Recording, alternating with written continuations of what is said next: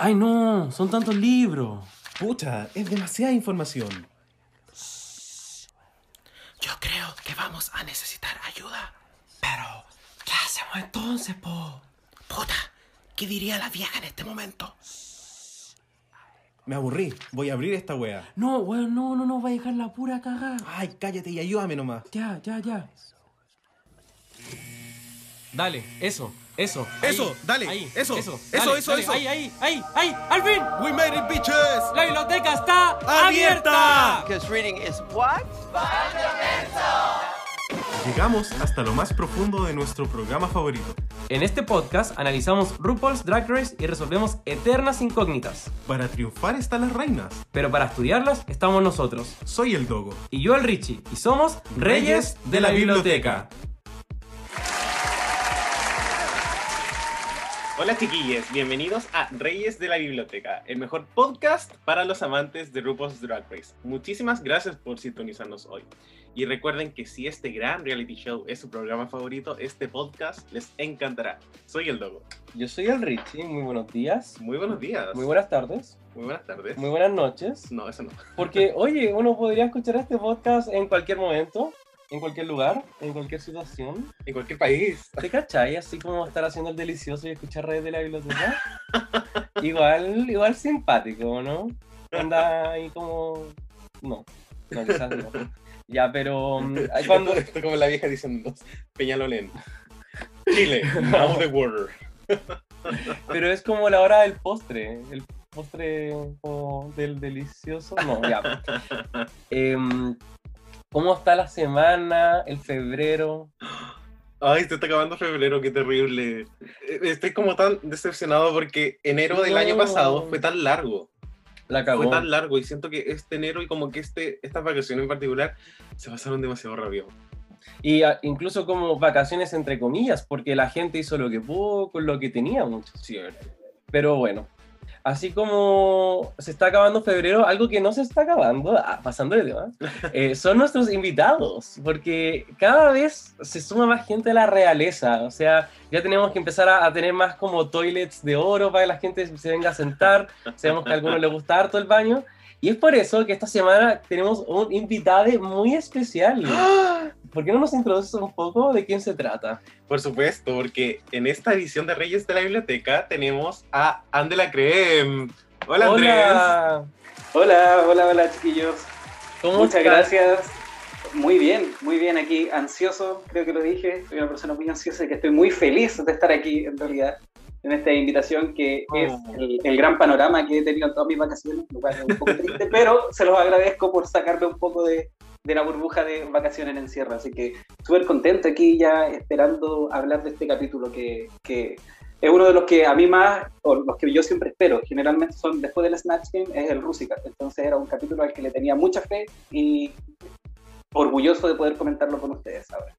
La raja. Oye, muchas gracias. Y como qué importante esto de las vacaciones. Al final fue unas vacaciones a medias para tanta gente. Igual Drag Race no está, a los fans nos está dando harto de vida, harto que comentar, nos despeja, porque si no, en verdad, insufrible. Cierto. Claro, de hecho es bonito esperar a los viernes, bueno, jueves y viernes, uno que Sí. UK también. Es como el gran panorama y, y tienes razón, el año pasado en plena cuarentena ya más, más hardcore, nos sirvió mucho to- todas las temporadas, todo el material posible de Drag Race, creo Sí. que nos sirvió mucho para la salud mental a todos los fans. Así que se agradece siempre. Ahora no sé si es bueno estirar tanto una temporada, pero creo que lo vamos a hablar después de eso. Efectivamente. Yo iba a decir lo mismo, así como, oye, bueno, parece que la temporada 13 nos va a acompañar hasta las vacaciones de invierno. Bueno, qué fuerte. Oye, probable. Andrés, cuéntanos un poco de ti, que, o sea, cuéntanos lo que tú quieras, pero cuéntanos algo. A ver, mira, eh, soy Géminis, voy a empezar por ahí porque yo he escuchado mucho, he escuchado todos los capítulos de este podcast y sé que a los Géminis se nos tacha de... Se, se nos encasilla un poco, pero soy. Géminis. Sí, yo no te iba a decir nada, pero, pero. No, pero está bien. Uno aprende a vivir con este prejuicio. Entre tantos otros prejuicios con los que uno tiene que vivir. Así que eso, empezando, soy Géminis, eh, soy profesor de historia, eh, trabajo en un colegio municipal acá en Quillota, quinta región. Y eso, o sea, aprovecho siempre, a veces vienen como la crítica a los profesores que tienen muchas vacaciones siento que de repente a lo mejor hay que criticar que los demás trabajos no tienen tantas vacaciones, pero esta es una de las primeras donde en realidad uno tiene que estar así como encerrado y de verdad no me voy a cansar de decirlo porque sé que no soy el único, que finalmente una, unas vacaciones encerrado no, no ayudan mucho. Como que finalmente uno, además que una persona que vive con ansiedad, como que piensa mucho en, en lo que va a venir después de las vacaciones, que es el trabajo. Y eso, pero siempre está ahí Drag Race, soy un fan muy grande, para, para no deprimir tanto, ya porque me di cuenta que está poniendo un poco depresivo. Drag Race siempre ha sido una, una vía de salida, una vía de escape, como para, de, de, todo lo que es una rutina, antes de la pandemia incluso de la rutina. Yo soy fan de Drag Race desde que lo daban, no me acuerdo, no me acuerdo si era en el Sony o en el Warner, hace mucho tiempo, como en el 2010 wow. quizás, 11. Eh, tengo recuerdo de Pandora Box, fue mi primera queen favorita porque no, que, no sé, vi, vi, el Snatch Game de esa temporada, creo. Entonces, el Raspberry eh, me, quedó, me quedó en el corazón. Y desde ahí, bueno, yo creo que como desde la séptima que sigo semanalmente los capítulos como lo estamos haciendo la mayor cantidad de los fans ahora. Así que eh, eso respecto a Drag Race y respecto a mi vida que es bastante aburrida, por eso me, me, me desvía a otros temas. Oye, y hablemos del de elefante en la habitación, y no soy yo, sino que es tu arroba, ande la creme. Yo, o sea, desde la ignorancia, no sé si quizás, o sea, quizás es la crema, como la, hay muchos significados que yo podría interpretar, algunos más eh, como adecuados para el horario. La nata. Pero, pero, ¿qué onda? Bueno, eh, empiezo porque yo creo que es lo más obvio, ¿no? quizás no, no es un, un, significado tan profundo, pero Vendela fue mi, mi, y es una de mis queens favoritas. Ya, tanto por personalidad, por eso de ser como excesivamente alegre, pero no tanto como para molestar, quizás. Y la sufrí mucho, yo creo que si bien la sexta temporada la vi completa en Netflix, como de corrido, eh, sufrí mucho sus dos bueno, su primer peligro de eliminación y ahí es donde después Rule dice que se quede, es como uno de los primeros, ahí ustedes son más conocedores, pero creo que uno de los primeros Double Champ cuando Rule dice que se quede y sufrí mucho después la, su, eliminación. Eh, me alegré bastante cuando supe que iba a estar en el All Stars y bueno, creo que después de mandarse su Vende la Christ, como que eh, en, yo tengo una santísima trinidad que es Felipe Camiroaga, Vende la y después mis gatitos que son todos fusionados en uno, ¿cachai?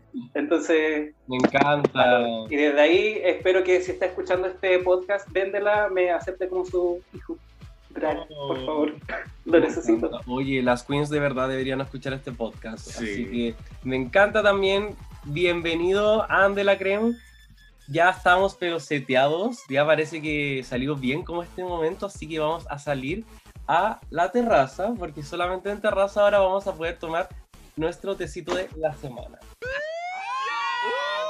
What's the tea? What's the tea? What's the tea?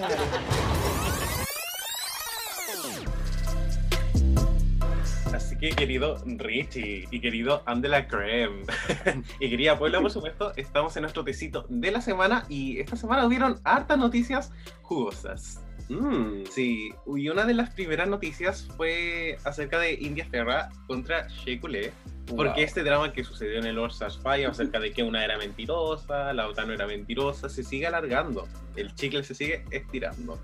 Bueno, y efectivamente Shea Coulee fue a una entrevista de Andy Cohen, donde dijo básicamente que por culpa de India eh, Farrah Alexis no llegó a la final, lo cual enfureció muchísimo a India, por lo cual India subió como una serie de historias, como literal dando como facts eh, acerca de que esto en realidad ella tenía que hacerse cargo como de lo que dijo, eh, también colocó como unos, un, un, no es como un pantallazo, ¿cómo se llama? Como cuando uno graba un pantallazo, como una grabación. ¿Una como grabación de pantalla? Sí. ¿Algo así?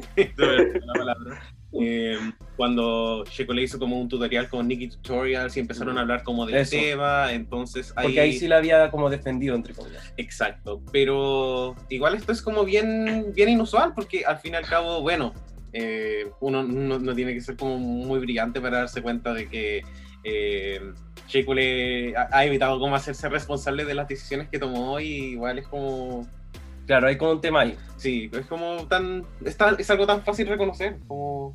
Sí. Oye, Andrés, ¿qué somos? ¿Team Alexis o Team India?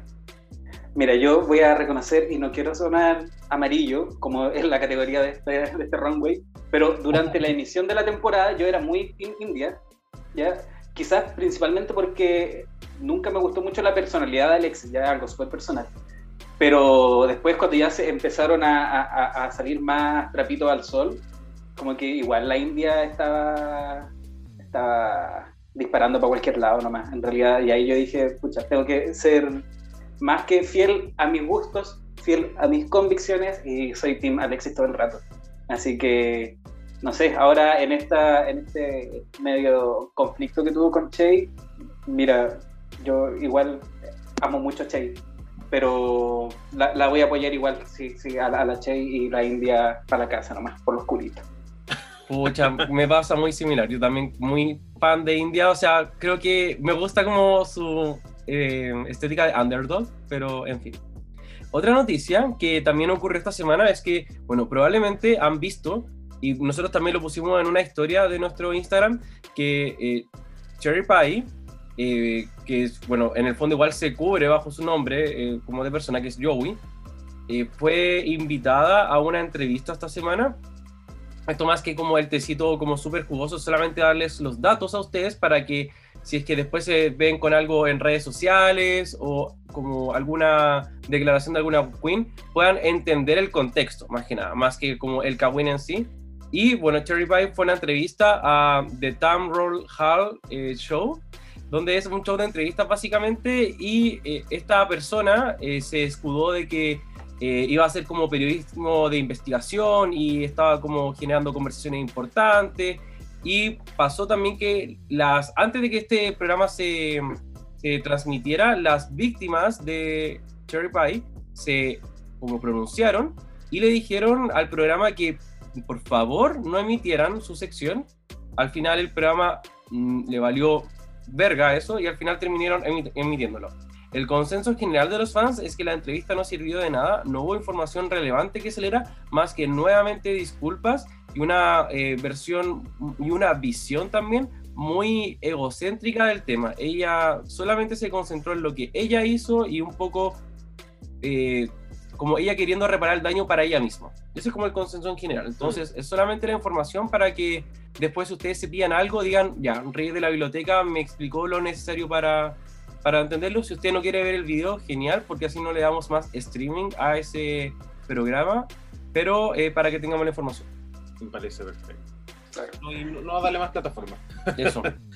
claro, además yo, yo escuché parte, porque también como siento que es muy morboso escuchar detalles, no sé si lo habrá o no, entonces yo escuché algunas partes, pero en realidad me parecía muy como el discurso promedio de un agresor que, que que quiere limpiar su imagen, claro, más allá de, de hacer, hacer bien por las víctimas, sino que solamente quiere limpiar su imagen y era un discurso vacío que es que podrían haber puesto cualquier otra persona que está acusada de algo similar.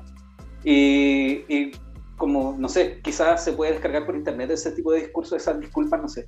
Lo que sí me llamó la atención, no sé si vieron que Jackie Cox, que ay, la amo, Jackie tuiteó que también en, como criticando a, este programa que por favor no emitieran, como pidiéndole a la producción que no, que no emitieran el capítulo, porque según Jackie, yo de verdad que muchos detalles no sigo porque, insisto, por el tema de morbo, pero según Jackie, Cherry ni siquiera ha hablado con, con las víctimas aún.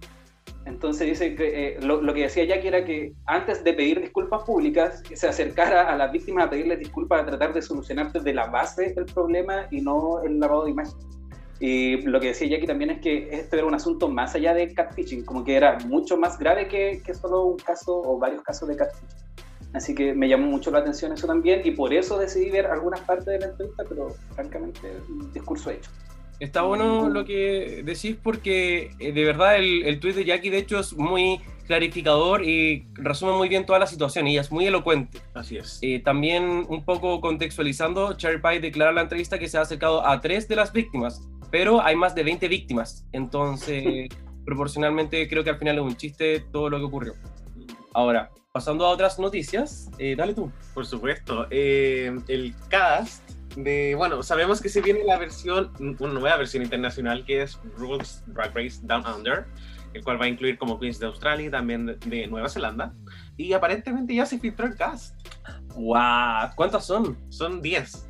Buena. Sí. Ya, como temporada como inicial, básicamente. Así es. Y la verdad es que hay como nombres bien inusuales, hay tipos de Queen bien inusuales. Eh, bueno, nosotros probablemente, bueno, si nos preguntan, nosotros les podemos dar como los links después para que eh, lo vean Eso. por ¿Esto vale como spoiler? Eh, no sé necesariamente, porque igual ha salido como en, en varias publicaciones igual, Mm. como en muchas páginas. Y de hecho como en estas típicas como páginas australianas donde, o de internet que son como oficiales, pero solamente falta como que Wow Presents le dé como el sello y ya estaría listo. Yo quiero comentar de los nombres solamente, Sí, pero sí, bueno, sí. no lo hagamos entonces. Ya. bueno, Porque Ah, en, mi li- en mi libretita yo tenía nombres, como lo único que me llamó la atención. Ah, pero dale. ¿cuál te llamó la atención? Pero es que no sé si vamos a discutir los nombres. no. Eh, ya, Puede menciona. ser spoiler en realidad. No. Y, la, y al, que, al que no quiera saber, como por favor, sáltese de acá a un minuto. Vamos a literal tener el minuto de la suerte. Vamos. Ya, 3, 2, 1, etcétera, etcétera. Solamente por, mi no- por el nombre es mi favorita. Electra Shock, También. Coco Jambo, Kitamin, eh, Karen from Finance. Weón. Amo. Yo creo que Amo, nada más que decir porque realmente sí, como eso es como literal lo que yo quería decir, así que me encanta. Los nombres están muy llamativos, así que se nota que traen algo distinto. Bueno, eh, nosotros con el Richie ya somos Team Karen from Finance porque es como ser Team Sí. María Angélica de Recursos Humanos. También, de hecho, la anoté ahí y la subrayé como mi favorita, Karen from Finance. Oye, y hablando de eh, la nueva edición de RuPaul's Drag Race, allá en Australia y Nueva Zelanda también hay rumores, y esto literal solo rumores, y estos rumores existen, van a seguir existiendo, es como estos rumores de All Winners, todas las ganadoras. Bueno, se volvió, volvió a salir este rumor en una cuenta de Reddit, donde eh, se anunciaba que se estaba planificando RuPaul's Drag Race All Stars International Edition. Lo que significaría que estaremos viendo distintas queens de, por ejemplo, en particular UK, como, como país que va sí o sí, pero al parecer también Canadá, junto con algunas de Estados Unidos. Ahora, esto es solamente como un rumor, de hecho uno piensa como, ¿por qué Canadá si RuPaul ni siquiera las conoce? Entonces, yo me lo tomo de verdad con muy, muy, muy a la ligera. Exactamente, lo mismo. Y eh, ya, tenemos como muchas noticias, entonces vamos con la última para terminar con el tecito. Sí, la última noticia es que, bueno, eh, como ustedes saben, la temporada 13 te- tuvo originalmente 13 queens, pero aparentemente había una queen número 14. De hecho, por eso tuvimos este último eh, lip sync el primer capítulo que fue de tres personas, cuando en realidad debieron haber sido todos los lip syncs en pareja. Mm. Y la última queen en cuestión era aparentemente Demi Sexton, que es una queen de Chicago, si no me equivoco. Y Demi Sexton eh, supuestamente fue sacada de la, de la temporada 13 como por eh, mala conducta. Había tenido como ahí algunos problemitas, estaba media funada. eh, Hay una cuenta de Instagram funándola. Sí. también. Y bueno, eh, nosotros el otro día como de Copuchenton nos metimos como a la página de Demi Sexton porque aparentemente iba a sacar un video hablando acerca de la verdad. Porque aparentemente ella la sacaron muy como a puertas de, de grabar. Claro, como que iba entrando al Welcome y le dijeron, no, no, no, a ver, perrita, y la mandaron para la casa. Y bueno, lo, lo más como curioso de esto es que ella aparentemente va a sacar un video. Nosotros no estamos metiendo en Instagram para ver qué va a pasar ahí. Pero esta loca tiene literal como varios runways con, de, de las temporadas. Tie- Tiene, o al menos tenía, una imagen del runway de, de colas. Tenía runway de Cher. Y también tenía otro runway que no recuerdo en este momento. Oh, y la gente se lo comenta. Sí, sí, la gente se lo comenta y ella como que muy se quiere el cuento, pero ahí no sabemos si hay como un contrato de que ella no podía hablar mm, acerca Claro. de algo, a lo mejor le pagaron, no sabemos. Qué fuerte. Sí, pero apenas lo sepamos, vamos a ampliar. Eso. Oye, y ya pasando a las impresiones generales del capítulo. Hubo un buen tecito, pero tuvimos un buen capítulo también. ¿Qué nos pasó? ¿Nos gustó? ¿Vomitamos? Andrés, Eh, mira, como dije al principio, el, el- este los Rusical son mis capítulos favoritos, entonces yo venía con mucha expectativa. Siento que el capítulo no estuvo malo, pero yo tenía más expectativas, sobre todo viniendo del musical de Madonna de la temporada anterior. Eh, yo pensé que iban a seguir con la temática de, algún, de alguna cantante o de, bueno, una vez hicieron de Trump, en realidad no, no sé, pero de como centrados en una persona, entonces ya como que me descolocó un poco el tema de las redes sociales me gustó mucho que, que, hicieran como guiños a, canciones de musicales reales, como Cabaret, Chicago, Funny Girl. Entonces, eso, eso me dio un poco más de vida. El, bueno, la, las dos que cantaban muy bien, José sobre todo, me, como que salvaron el capítulo, siento yo, porque después yo creo que lo vamos a hablar un poco más adelante, pero la categoría del runway tampoco como que sirvió mucho para darle más color al, capítulo. Pero en general me gustó, me gustó.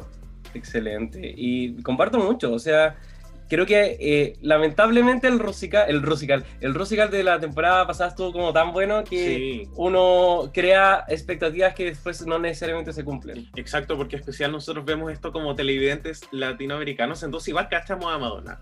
Pero uno igual necesita tener como las referencias claras del de Rusical para poder entenderlo. Yo no sé si a lo mejor todos los chilenos cachamos Funnier, si no mm. todos han visto como el, eh, Chicago, además de la película, o también el, el mismo Cabaret, que es como una película como súper legendaria. Eh, entonces yo creo que quizás es, con eso nosotros quedamos con un gusto así como, mmm, pudo haber sido como algo quizás más fácil de digerir. Y uno sí. igual tiene que verlo como un par de veces para entender todas las partes. Nosotros lo vimos dos veces y como que después hicimos como clic con muchas cosas. Sí, yo vi Glee. Quizás mucho, quizá fue, sí, Glee, quizá fue muy local para Estados Unidos.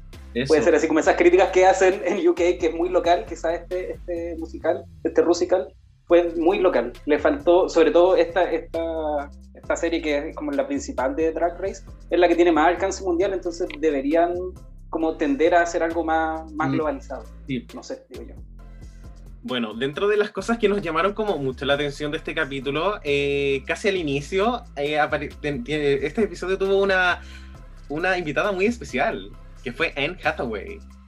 Eh, qué interesante la forma en la que ocurrió todo. Sí, me encantó.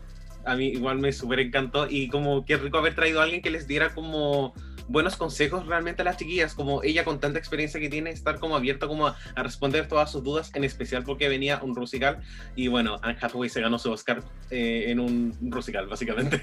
Wow. Oye, y en verdad, a RuPaul siempre trae a gente como famosa o semi famosa, pero esta persona es como literal como de las más famosas del mundo. Y no solo es como súper famosa, sino es una celebridad que le encanta a RuPaul. Se notaba tantas referencias. Sí. Oh, que de verdad fue como, ¡ah! Como Anne Hathaway invitada al próximo capítulo Reyes de la Biblioteca. No, me encanta, me encantó, me encantó. Me encantó. Por favor. Andrés. Sí, a mí, eso. a mí me gustó mucho que estuviera. También, de hecho, lo que anoté fue el, los consejos que dio fueron muy puntuales, como que de verdad eran cosas que se podían aplicar porque a veces incluso Ru da como consejos que son como, ya, pero tienes que sacar lo mejor de ti, ya, pero ¿cómo lo hago? En cambio, Anne dio de verdad eh, cosas que, que, se podían aplicar y que de hecho la aplicaron excepto Tina al final. Pero eh, eh, pudieron aplicarlo y me dio mucha penita que, que, que, no hubiese estado presente ahí físicamente, como que era una gran invitada para que solamente haya sido a través de, de, de una videollamada. Pero me gustó mucho, de hecho me, me voy a tomar el, el, el, la, la, propiedad de darle todas las medallitas, la C, la U, la N y la T a Anne como invitada. Ya, me adelanté. Lo me siento. encanta. Sí, no, qué linda y qué, qué talentosa, nos encanta tanto. O sea, Anne Hathaway para, por favor, jurada especial de Premier, temporada 14, temporada 15, te estamos esperando. Sí, definitivamente. Bueno, por después favor. de eh, Anne Hathaway, eh, las chiquillas empiezan como a grabar sus versos para Rusical, empiezan con la coreografía y ya como que vamos cachando como hacia dónde va este Rusical en términos como de concepto, como que, ¿qué nos pareció? ¿No, ¿Nos gustó? ¿No nos gustó?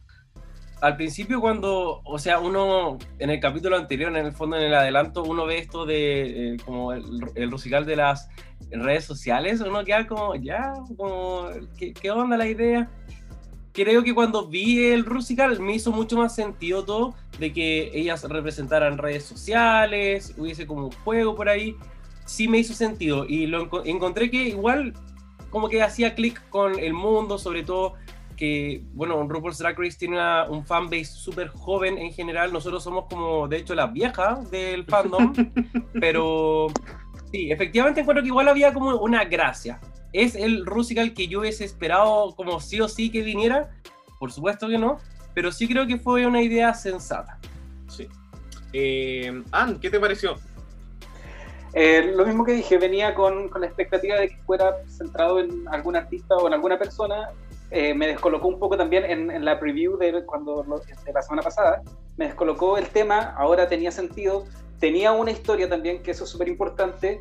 Ahora, claro, solamente desde, desde, la expectativa que tenía no, no, me gustó tanto, pero sí salva. No, no, creo que no fue el peor musical que se ha hecho en, en toda la serie.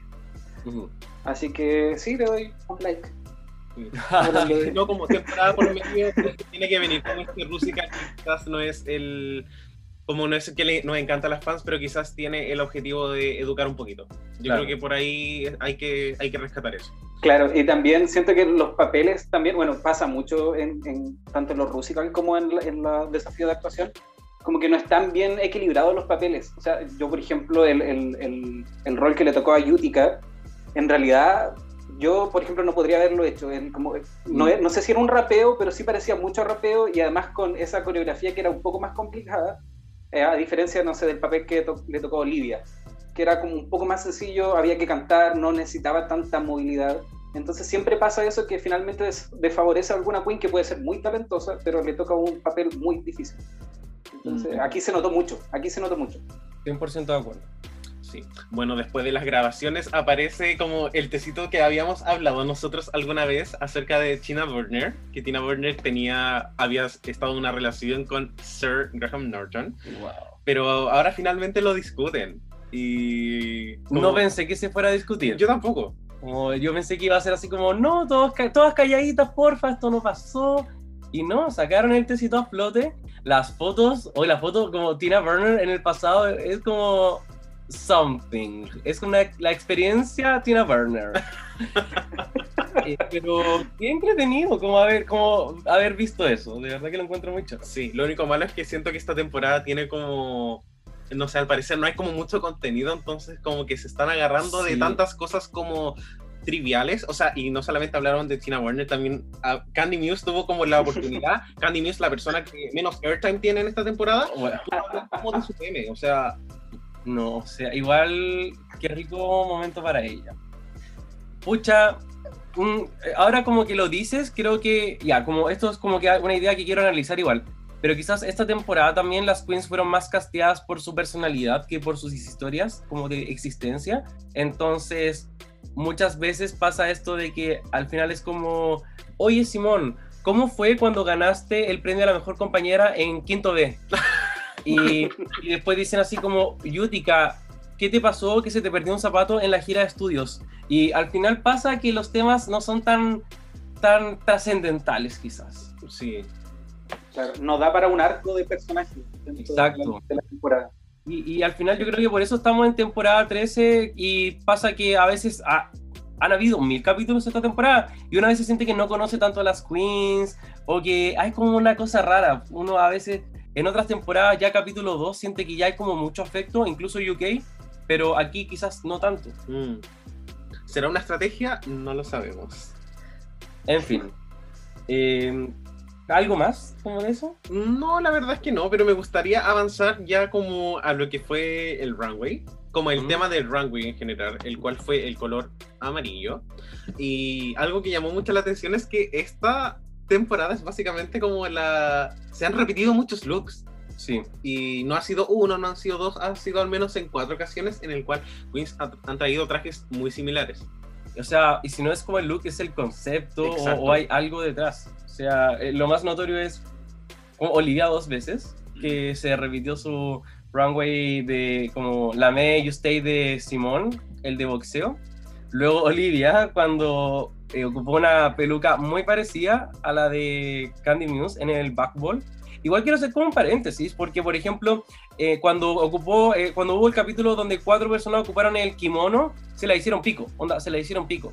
Y ahora, y, y fue como literal, onda, esa ropa la traíste de la casa, ¿cachai? Y Olivia trajo dos veces lo mismo, y no, y no digo que quiero que se la hagan pico, pero igual fue como un free pass. Sí. Ahora, ¿hemos visto esto en este capítulo? Por supuesto. Pip, pip. bueno, vamos a hablar de eso un poquito más adelante. Pero en cuanto al concepto, este runway de color amarillo, ¿ustedes creen que estuvo a la altura de otros runways de color que hemos tenido? Mm, no. No, no, no. Andrés, ¿qué te parece a ti? Mira, eh, primero, empezando que además que se repitieron looks, también se repitió, si bien la categoría tenía otro nombre, se vuelve a repetir en esta temporada que una categoría está relacionada a un color en particular. Entonces ya hace, obviamente, que sean monótonos la- los runway en, en cuanto a color, visualmente, hace que sea monótono. Entonces, el amarillo en particular, como que, no sé, eh, en, en esta tempo- eh, en esta temporada, perdón, en este runway, si no hubiese sido por el taxi o los taxis, siento que, que, que los demás eran como muy olvidables. Quizás el de Simón no, pero Simón como que no hace nada que sea olvidable. Así que no, no, no me gustó mucho, no me gustó mucho en realidad. Y además que yo, como la categoría era eh, Yellow, Gorgeous, algo así, yo me, lo me acordé mucho de Phil Dunphy de Modern Family, que siempre dice Yellow. Como que siempre saluda con Yellow. Entonces yo me imaginé en mi mente un teléfono amarillo y pensé que alguien iba a hacer algo como con el Yellow, con, con el saludo. A lo mejor ni siquiera un teléfono. Pero no, tocaron vestidos amarillos y dos taxis. Ah, y un, y un, dummy, un dummy doll, ¿cómo son esos de...? Que además es segunda vez que lo vemos en la temporada también, después del Ball. Así que me decepcionó un poco el- la categoría. Sí. Sí, no, y a nosotros igual, y de hecho pensábamos así como color amarillo, como nos faltó alguien que hiciera como alusión a, a un pollo, a un trueno, eh, hay tantas cosas que son amarillas, como en, la vida, como... La cagó que, o sea, a mí en general no me gustan tanto las categorías de color, como simplemente por el color. Pero sí creo que les permiten a las queens jugar mucho más. Y siento que pasa que mientras más amplia la categoría, a veces hacen menos con lo que Mm. tienen y Mm. hacen, en el fondo ocupan el traje que ya tenían de ese color antes del show. Y quizás es una estrategia porque tienes que gastar menos que en vez de que si te dicen Monster Mashup, que tienes que efectivamente diseñar algo. Pero sí creo que estas categorías como al final no están aportando tanto como a mí me gustaría. Y Claro. Pucha, eso me pasa, como que siento que quedé como a la mitad. Me faltó algo como por ejemplo Sugarcane en la temporada 11, donde en el Orange Alert hizo a Donald Trump, pero igual dentro del lineup se era como que resaltaba. Había una idea que iba como un poco más allá y creo que sí o sí me faltó eso. Ahora, quizás estas categorías básicas que han estado esta temporada quizás se debe a que quizás la producción empatizó con que es coronavirus, las queens no tienen mucha plata, entonces quizás les tiraron como categorías de, de cuencas, de, eh, color amarillo, del pequeño eh, vestido negro, de todo esto para que quizás pudiesen encontrar como una forma eh, no tan eh, extra, no sé, extra de hacerlo, no sé, solamente una idea. Sí, bueno, yo quería como agregar algo y es que iba a decir Black, Kamora Black. Kamora Hall iba a salir, iba a aparecer desnuda en este runway. Eso, lo pueden buscar en su Instagram. Sí, Ah, por todas las connotaciones que lleva como ser asiático y como el yellow face, como que, que, que tanto se hace también en Estados Unidos, que se sigue haciendo hasta hoy en día. Y no sé, creo que ese hubiese sido como el gag incluso. Y para quienes como no entienden como del todo, por ejemplo, blackface es cuando, bueno, como es este, e- este suceso, no sé cómo ponerlo, cómo encontrar la palabra correcta, pero donde al final una persona se pinta la cara de negro y eh, hace alguna performance un poco burlándose de. Eh, Yellowface es lo mismo, pero burlándose de personas eh, con ascendencia asiática. Sí. Entonces de ahí sería como el yellow. Sí. Oye, y otra impresión como general que nos dejó este capítulo, que yo creo que fue como el gag, entre comillas, eh, fue lo que sucedió con el lip sync. Wow. O sea, eh, ¿qué opinamos? Porque este capítulo estuvimos como a punto, a punto, a punto de tener eliminada y no la tuvimos. Eso. Sí, o sea, eran como, habían pasado 59 minutos, 50 segundos, y la vieja le dice a la Candy como, oye, no te vayas ahí. Bueno, ya estaba empezando la película de relleno del VH1 que viene después. Yo estaba ahí ya, pero listo. Y no, no. Andrés, ¿qué te pasó? ¿Hay felicidad? ¿Hay tristeza? ¿Qué emoción ay, esto? Mira, felicidad, no, debo decirlo. Tristeza tampoco, creo que, que no, no, no, no calza ninguno de esos dos polos. Pero sí es confusión. Confusión porque sabemos, la, la, la vieja siempre dice como que la, la decisión finalmente la toma ella y todo esto. Pero aquí se demostró como demasiado que en realidad ella puede hacer ganar a la que quiera. Sí. Aunque la echen, la, la va a hacer volver 10 pasos después de que ya haya caminado fuera de la pasarela. Eh, entonces igual me molestó un poco eso, porque quizás hubo o va a haber otras queens que merezcan más un no haber seguido en su lip sync que Candy en este momento. Eh, no sé si yo, y que es mi confusión porque mi mente es un poco cuadrada. Yo no sé si es un doble Shantae porque finalmente le dijo Sachey away. O sea, ella estuvo eliminada por algunos segundos, estuvo eliminada y en realidad fue como un comeback. Como que le, le dijo, ya sabéis que en realidad quédate. Pero mm. tampoco es propiamente tal eso porque ni siquiera alcanzó a salir de la pasarela. Entonces creo que abrió una nueva categoría de, eliminación, no eliminación este capítulo. Interesante, me encanta. Sí, porque esta categoría va a la par con lo que le pasó a Vende la Creme. Eso, tu hermana perdida. Sí, o sea, no fue como muy... Mi mami. Porque, la, bueno, básicamente Candy estuvo como a punto de salir, a punto de salir. Las cabras ya le estaban pegando en la espalda así como, oye, que te vaya bien guacha, todo. Pero... Sí. Fue como muy raro. Y, la vieja así como, no, Candy, quédate, porque ¿quién me hace los confesionarios? básicamente yo creo que fue el raciocinio de la vieja. No hay como otra forma.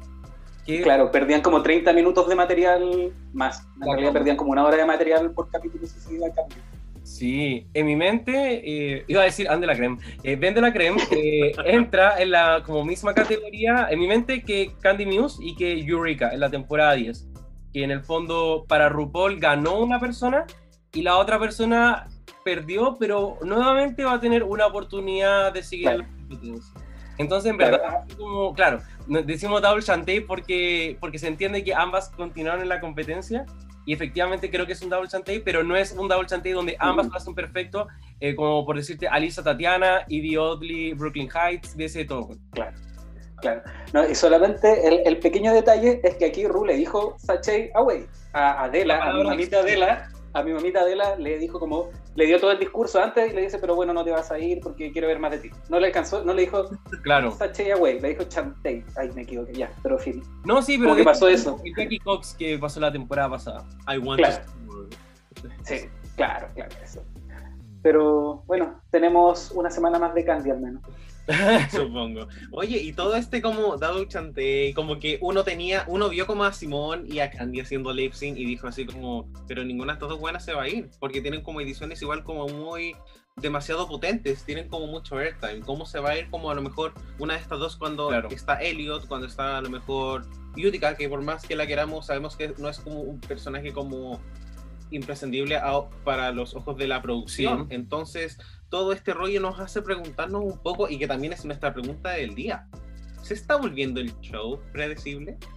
Mm, pucha, igual sí. O sea, a mí lo que me sorprendió quizás de como todo es que hubiese sido el Double Chantey como en el top 9 y no más adelante en la competencia, pero claramente el Double Chantey a estas alturas es la carta eh, bajo la manga que tiene la producción para, para simplemente salvar a alguna que quiere que continúe. Sí, hacer lo que quiera, básicamente. Porque no es que siempre va a salvar cuando el lip sync sea como excelentemente bueno. Si hubiese sido un lip sync excelentemente bueno entre Limón, eh, Limón, y Simón y, y Elliot, si las dos lo hubiesen hecho increíble, Elliot igual se iba. Sí. Entonces, no lo sé.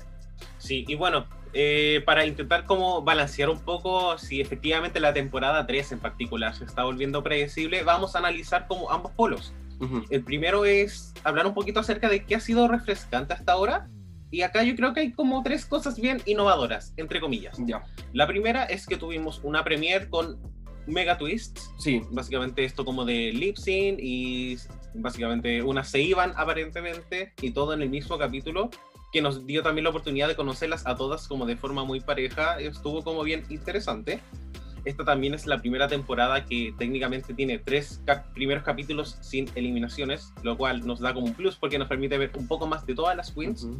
Y bueno, también se crea esta narrativa nueva y si bien estamos hablando de esto como algo refrescante que no se había hecho antes, no quiere decir que sea como algo necesariamente bueno, pero se crean como estos grupos que son el Winner's Circle versus las Portion o eh, entonces, como, eh, por un lado tendríamos como eso, eso es como lo bueno que quizás ha tenido esta temporada. Ahora, vamos a contrastar eso con lo que ha sido predecible hasta ahora. Y el primer punto que tenemos acá son las ediciones mega favorables que han tenido un par de concursantes. Dentro de ellas tenemos a Candy Muse con exceso de airtime.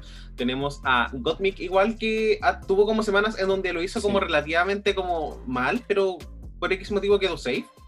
Y también con también tenemos a Simón con este Edit the Winner desde el segundo uno que básicamente entra al World.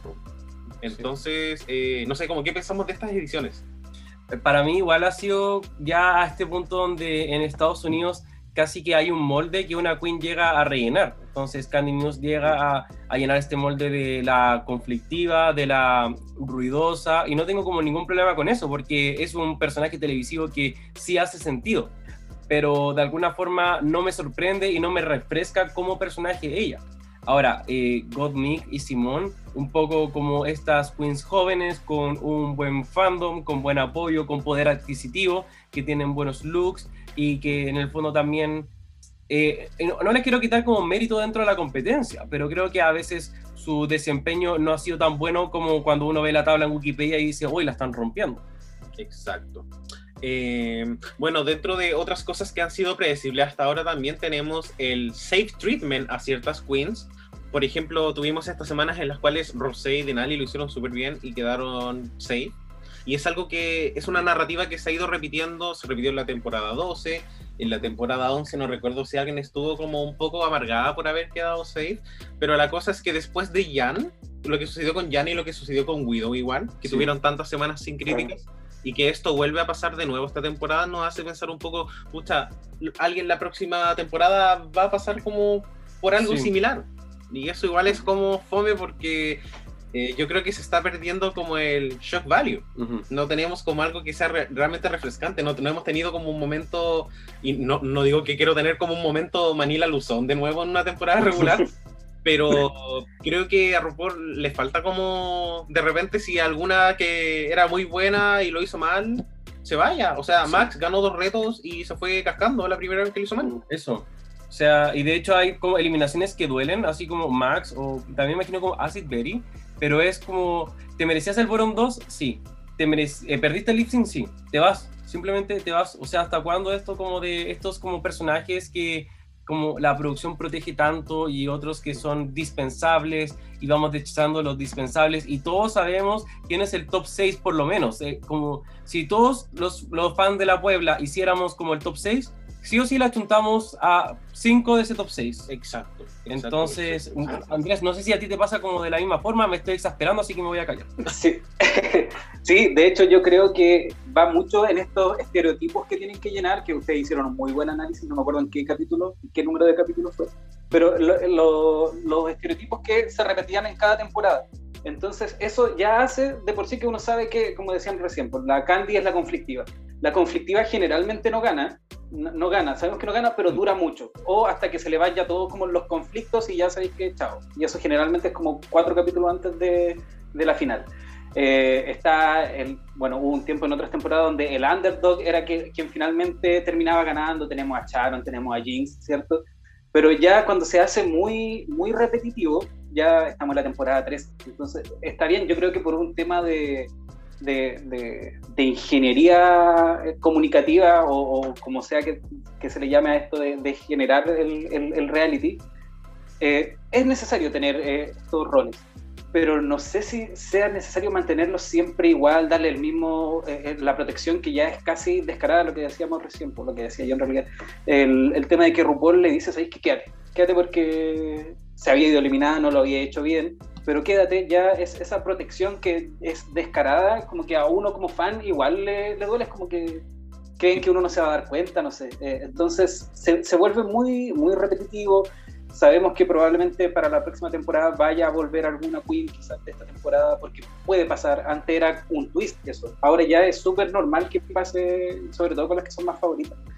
Eh, y ahí me quiero enganchar un poco a lo primero que estaban hablando del el tema de lo novedoso que trajo esta temporada. Cierto que, bueno, en, en los lip sync eh, en, en, un primer capítulo eh, fue bacán, pero uno igual se termina aburriendo como en el último lip sync ya en el primer capítulo, ya está un poco aburrido.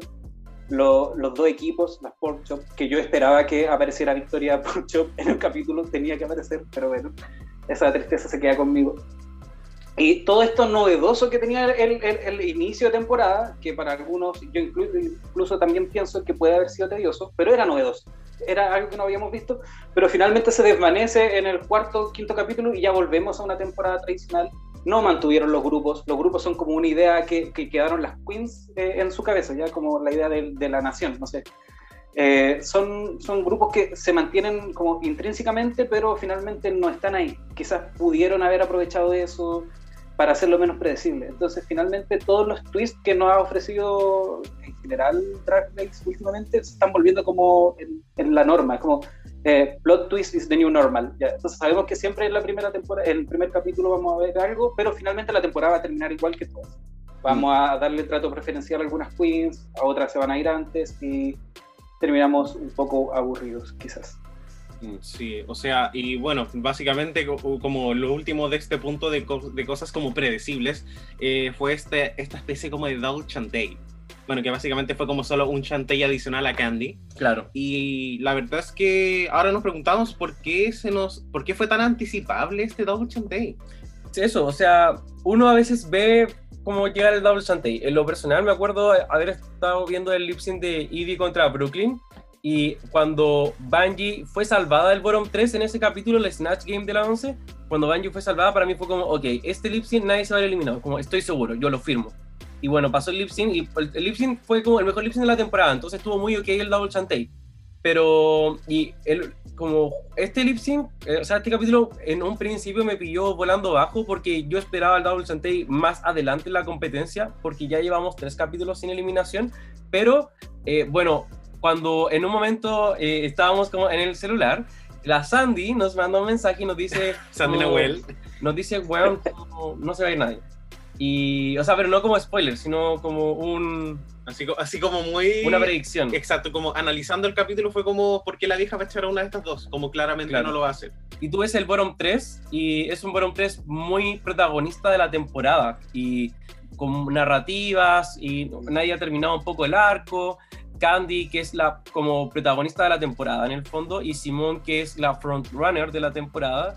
Entonces, ¿por qué alguien se iría si la producción básicamente hace lo que quiere? ¿Por qué toma esa decisión? Y después uno dice, ah, no se va nadie, obviamente. Mm, y yo creo que esto fue igual como una sucesión de eventos. O sea, desde el principio del capítulo vemos que las queens están como un poco más vulnerables, están con, lo, con el ego un poquito más eh, abajo, porque bueno, desde la eliminación de la Larry, como que ellas se sientan así como, oye, realmente una como de las que somos como las bacanes, aparentemente, igual podríamos irnos. Eso. También vemos en el capítulo que Simón lo hizo como horrible en las grabaciones y en los ensayos, entonces, pero a pesar de eso, ella igual tiene como esta edición muy favorable, entonces uno sabe como, pucha, en el peor de los casos va a quedar el botón 2 y se va a salvar. Y una vez que vemos quién es efectivamente el botón 2, uno igual mira como el resto del cast y uno sabe que igual la producción preferiría que queens quizás como Utica, Elliot o incluso quizás Denali, que no tienen como arcos tan prominentes o tan conflictivos, eh, podrían irse antes. Entonces igual yo creo que Me encanta. Em, la, decisión estaba como un poco anticipada, ya estaba como todo eh, listo. Eso. Andrés, vimos venir el Double Santei. Estaba en tu casa así como. Porque igual el, el, momento igual fue inesperado, porque lo hizo como con una variación esta vez la vieja, pero hubo algo. Claro, sí, de hecho, bueno, yo lo veía venir desde el momento en que eran dos personajes muy fuertes que obviamente el programa no iba a querer perder tan pronto, porque sabemos que va a tener como 100 capítulos esta temporada, entonces ahora no los quería perder. Pero claro, en el momento de la edición, como dicen ustedes, fue muy pareja y además la reacción de los jueces, que eso también es súper importante a la hora de, ir analizando el, progreso del lip sync cuando uno lo está viendo por primera vez. Ninguno puso ninguna mala cara, todos estaban fascinados. Curiosamente, claro, las dos tenían como proporcionalmente el mismo tiempo en que la mostraba la cámara. Entonces, en, mi corazón yo quería que se fuese Candy. Entonces, cuando le, dan el, el sachet away, yo dije como, bien.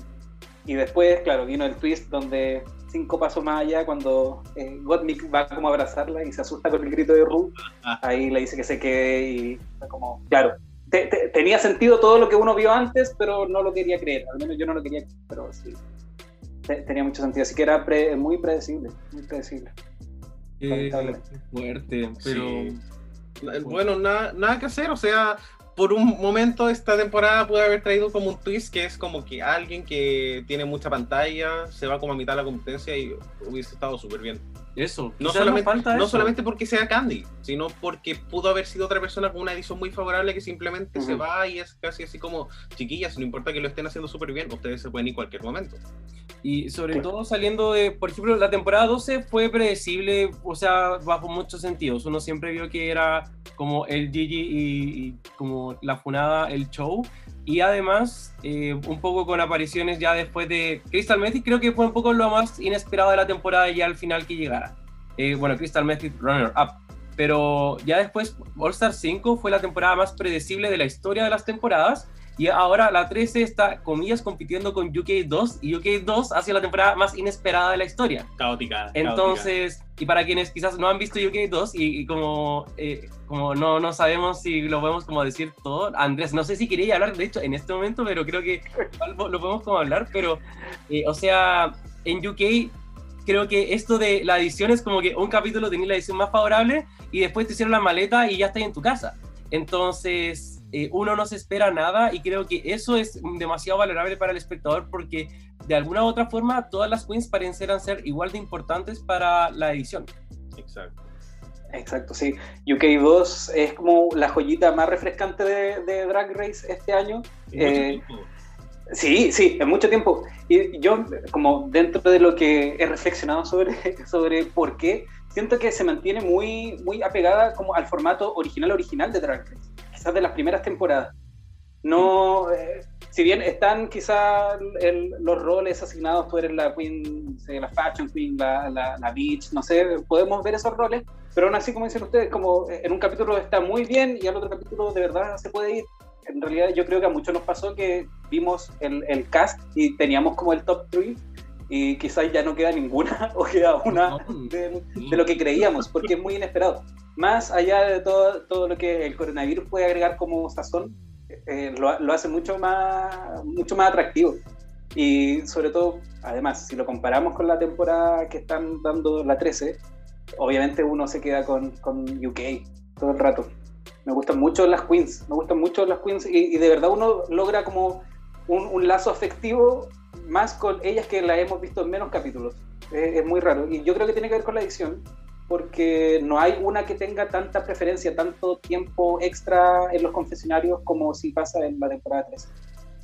Estoy súper de acuerdo y si bien creo que han habido como, eh, como problemas en, en las deliberaciones, quizás como un par, tengo como algún par de temas, creo que en general la deliberación de UK2 ha estado mucho más correcta que la 13 y eso igual me inspira, o sea, igual hay queens que lo han hecho súper bien y si lo hacen mal, igual así lip sync y eso no pasa tanto en, Claro. en Estados Unidos porque no se arriesgan a mandarlas a lip sync. O sea, ¿quién va a mandar a, o sea, a Gottmik a lip sync? ¿Cuándo? No, eso no va a pasar porque, o sea, es, perder. es- es la Kimchi, ¿cachai? Como Kimchi Mm. nunca iba a ir a lip sync. No, eso no iba a pasar tampoco. Claro. Y además que los, los, los runway, la categor- las categorías perdón, de UK2 son mucho más entretenidas. Son mucho más entretenidas que las que está usando. Entonces, eh, en muchos detalles es muy innovador. Parece como, yo insisto, tiene la esencia de las primeras temporadas de, de, de Drag Race. Así que me quedo con UK. Me encanta. En fin, oigan chiquillos, yo creo que eh, ya hemos hablado como harto de esto. Eh, no sé si tienen ganas como de tomarse un cafecito. Me tinca. Yo traigo las tazas. Cafecito. I like my men like I like my coffee. Incapable of loving me back.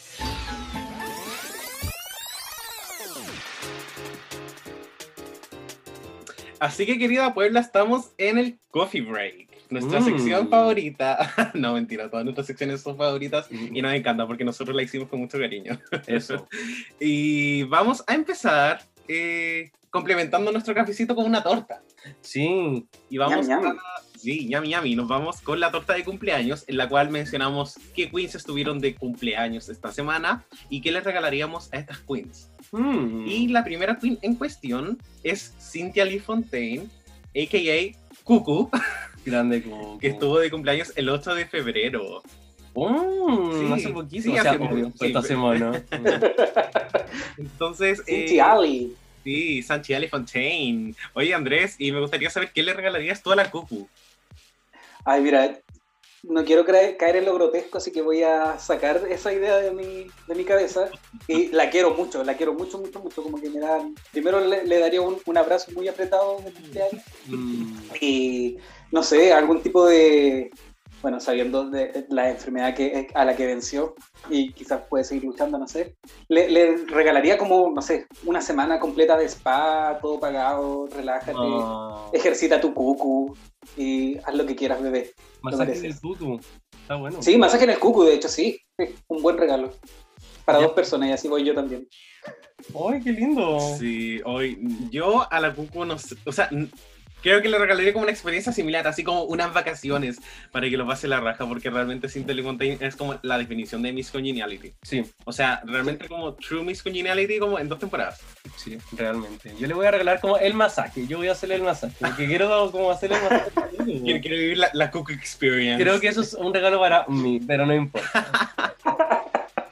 Eh, bueno, chiquillos, la segunda queen que estuvo de cumpleaños esta semana fue Courtney Act, atrapada en el acto, que estuvo de cumpleaños el 9 de febrero. Así que, Enrique, me gustaría saber qué le regalarías a la Act.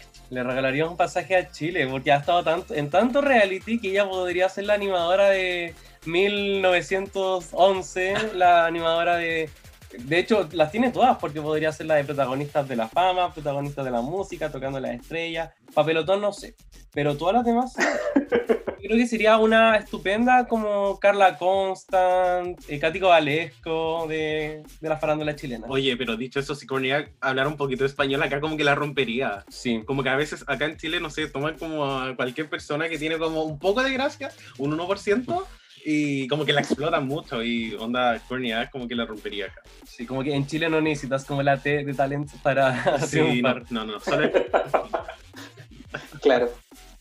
Eh, yo a la Courtney Act no le regalaría nada, ya se ha ganado todo, No. la vida, ganó Big Brother, o sea, ya yo no le regalaría na- absolutamente nada. ¿Tú, Andrés, le harías algún, Mire, algún obsequio? Yo había pensado en no regalarle nada también, pero ahora que sé que va a tener unos pasajes a Chile para venir a, a- a- hacer realities, yo le regalaría el, no sé, la oportunidad de que no hiciera un reality, pero sí me la imagino como haciendo un programa de animales, como que ella podría ser el nuevo maravilloso, maravilloso 2.0, Vamos. pero con Corny y su traje y su ala gigante. Siento que sí, es un muy buen programa que podría hacer. Además que está este... ¿Cómo? Sí, Bueno. y además que está este estereotipo como, bueno, en realidad como del, ¿cómo se llama este caballero que se murió de los cocodrilos? Como que era australiano también. Me imagino los, to- los Thornberrys, como que siento que todo lo que tiene que ver con programas de animales es australiano, así que me tinca mucho Corny haciendo maravilloso. Mm, Con Ethan Berry. la cago. Sí. Eh, bueno, chiquillos, la tercera queen que estuvo de cumpleaños esta semana eh, fue Akasha de la temporada 1, Acuariana. Mm. Sí, yo, yo sabía que los, acuari- los acuarianos no éramos como conocidos por ser tan, eh, Oh. tan polvoritas. Uf, uf, uf. Bueno, Acuario de febrero al parecer es otra, otra connotación. Sí, que su ascendente debe ser como Géminis, ¿o no, Andrés? Pero no, no te Es preocupes. probable, le voy a sacar la carta astral. Denme cinco minutos. Así que, Andrés, me gustaría saber tú qué le regalarías a Akasha. Mira, a Cacha yo le regalaría un pase para un All Stars, pero no para el siguiente, como que avisarle que va a estar en un All Stars y al siguiente All Stars darle el pase para que entre eh, y, con, y con la garantía Candy News, saber que, que va a durar. O sea, me, me, Necesita. me encanta. All Star 7 Akasha suena como una gran idea. Sí, y Sí. Akasha es como The Original Bitch. Sí, Claro, claro, sí. como la, la primera culia, la primera culia de toda la competencia de Akasha. Y la primera Body Queen, la, la primera que mostraba harto Varia, aria, vari. y que, no, Sí. fantástico, me encanta. Sí, eh, yo le regalaría como uno de estos packs donde uno... eh, Ya, tiro regalando el pack, no, este weón, weón, día y noche. no, como uno de estos como, como servicios de Instagram donde las personas te mejoran tu cuenta, te, te promocionan mucho mejor tus publicaciones, porque uno se mete como al Instagram de Kasha y realmente es como... Le podría sacar como tanto provecho. Como que ella Sí. igual es como una performance queen, pero al fin y al cabo hoy día poner videos de tu performance como que no es tan lucrativo. Claro, al final tienes como tu, tu personaje, pero además igual estás en una industria y la red social es muy importante para la industria del drag. Entonces sí, me parece. ¿Y tú, Richie? Eh, ay, yo no le he regalado nada. No, no Eh, ay, no sé. Ah, ay, ya. Eh, no, yo, o sea, es que estoy de acuerdo con todo lo que dijeron. Nada. Yo le voy a, o sea, si va a mejorar sus redes sociales y va a ir a All Stars, yo le puedo como regalar mi percepción de su talent show para que practique mientras yo la veo. Ah, Y ahí conversamos rápido. Me encanta. Y chiquillos, la última queen que estuvo de cumpleaños esta semana es James Mansfield, la que quedó primera. eliminada eliminada. de la temporada 9. Eh, ¿Qué le regalaríamos? Eh, Richie. Wow. Eh, le voy a regalar como un set de Muppets de 31 minutos para que renueve No, esa, esa asquerosidad. Ay, no, dije algo malo, no, ¿qué pasó? no, no, es que yo iba a decir lo mismo, lo tenía no, No. 31 minutos. Ya, pero es que Quitaste mi regalo, a media. Yo solamente pensaba en el Yellow de Phil Dunphy, así que creo que aquí hay como una conexión de, de realeza. Sí, quizás. Géminis. Ya, pero Improv Challenge, ¿no se te ocurre ningún otro? Mira, después de que me quitaste el peluche de patana que le iba a regalar, eh, no sé, como en realidad aparte le daría muchos abrazos, siento que le, hicieron mucho bullying en el capítulo que estuvo, en realidad siento que una de las queens más maltratada por, no, no sé si tanto por los pares, que sí, pero también por la edición, no sé, me- de verdad que me dan ganas de abrazarla y, y decirle que, que la quiero mucho, que tiene mucho talento y que la mitad de, de los peluches de 30 minutos de los Muppets son míos.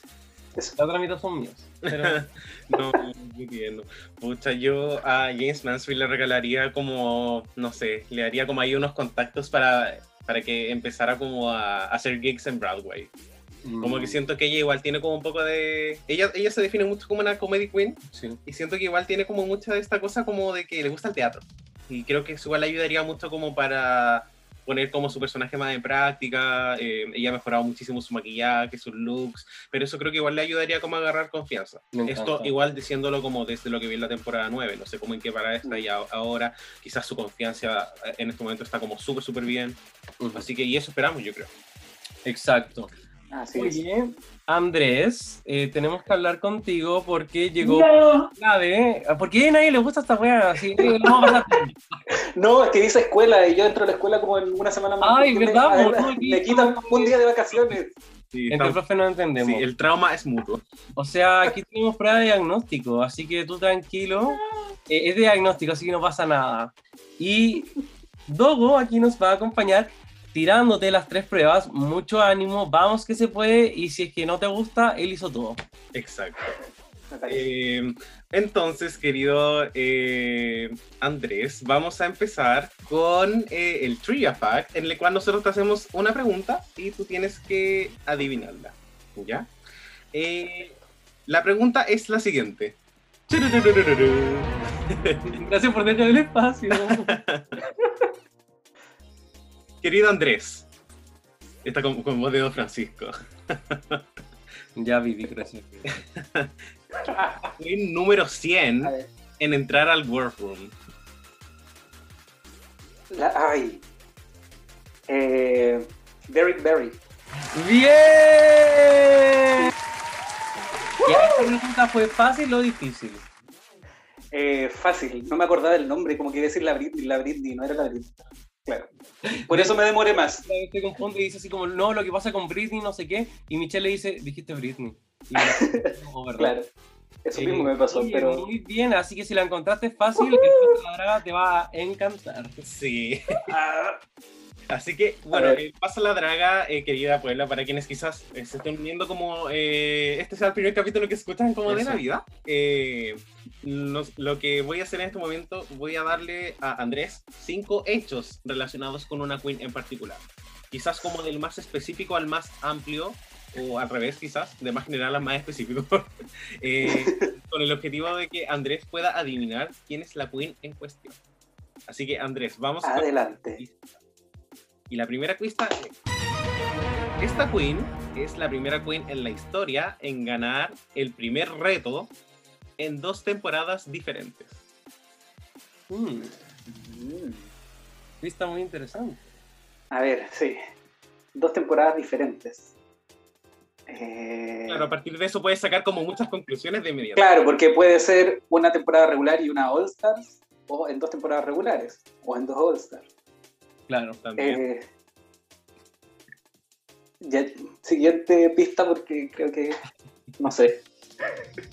Bueno, súper bien. No, me- de esto me encanta. Realmente me encanta. Bueno, Andrés, esta queen es la única concursante en Drag Race en haber recibido críticas de los jueces en absolutamente todos los episodios en los cuales ella compitió.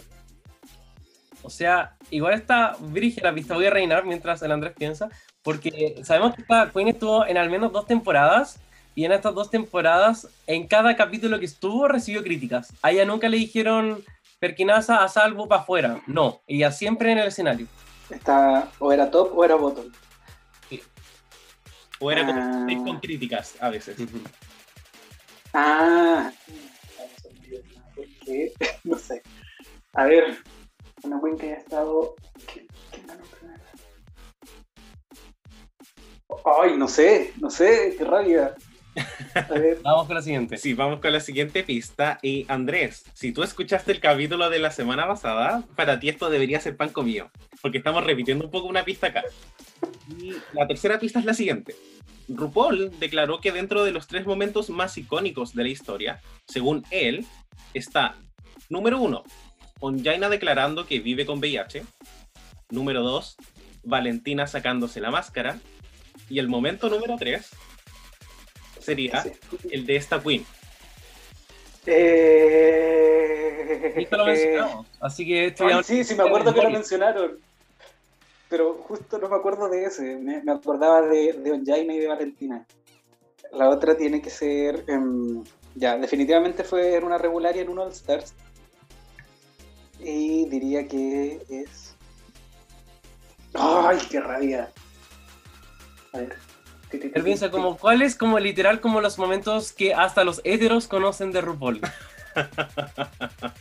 Eh, Roxy. Muy bien, Roxana. Bien, Roxana Miranda. Cierto, crema cierto, cierto. El- el- cuando se sacó, eh, hizo el primer week review.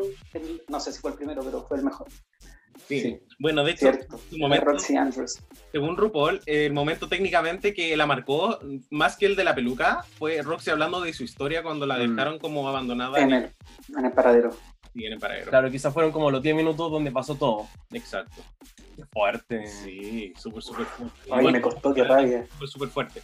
Oye, ¿cuáles eran las pistas que no ocupamos? Bueno, las pistas que no ocupamos eh, fueron las siguientes. Eh, la siguiente pista, Andrés, iba a ser que esta queen es una de las cinco queens eh, que tienen un runway inspirado en ellas. ¿Y cómo, cómo esto? O sea, Roxy hizo algo que después se inspiraron en lo que hizo. Por supuesto. Y cuando Roxy se sacó la peluca fue tan icónico que lo repitieron como en la temporada de All Stars 3, en la pasarela del tercer capítulo. Wixon, Wixon, Wix. Exacto. Y bueno, las otras queens también, para quienes se pregunten, está Milk, de la temporada 6, que inspiró el runway de Barbas de la temporada 7. Honey Mahogany, a pesar de que no la mencionan, pero ella inspiró el runway de Kaftan de la temporada 11. También tenemos a Detox, que inspiró el runway eh, blanco y negro de la temporada 8. mm, Violet Chachki, que básicamente eh, inspiró el runway de Reveal, Ujú. eh, la temporada mm. 2. ¿All Star 2? All Star 2, yo creo que pri- primordialmente All Star 2, pero también la hemos visto repetirse como por ejemplo en UK 2. Exacto. Oye, también eh, un poco repasando las pistas anteriores, eh, Roxy es la única queen en ganar el primer desafío, o sea, la primera queen en ganar el primer desafío de dos temporadas, ganó el primer desafío de la temporada 5, este reto de diseño, y después en All Star 2 ganó con su performance de como... como ¿Cómo se dice Eh, esto? burlesque. Burlesque, eso iba a ser Burlesque. nada que ver. Así que muy bien, ande la crema. ¡Woohoo! Llevamos 2 de 3. Sí, oye, bueno, y todo esto, la última pista. Ay, perdón, perdón. Ah, perdón. Y una última pista, eh, ya estará como ya si el Andrés no le achuntaba nada, hoy día no sabía que la almendra. La última pista era que esta queen en particular, Roxy, era, fue la única queen en All Stars 2 en ser eliminada por RuPaul. Claro, porque en todas las otras fueron eliminadas por ellas mismas. Y en el top 4 Roxy llegó, pero tan en nada que RuPaul dijo, ya sabéis que yo la he hecho. Como ya como parece que no imprimieron los lipsticks de, Rox- de Roxy porque nadie la escogió, así que Roxy, por favor, como ándate, ándate. Oye, pero Andrés, súper, súper bien. Lleva dos de tres y vamos con esta musical. Y en la pista musical nos vas a tener que decir quiénes dos personas hicieron lip sync de esta canción y junto con esto quién ganó el lip sync. Así que vamos, Upa, que se ya. juegue, ánimo y vamos a comenzar en 3, 1.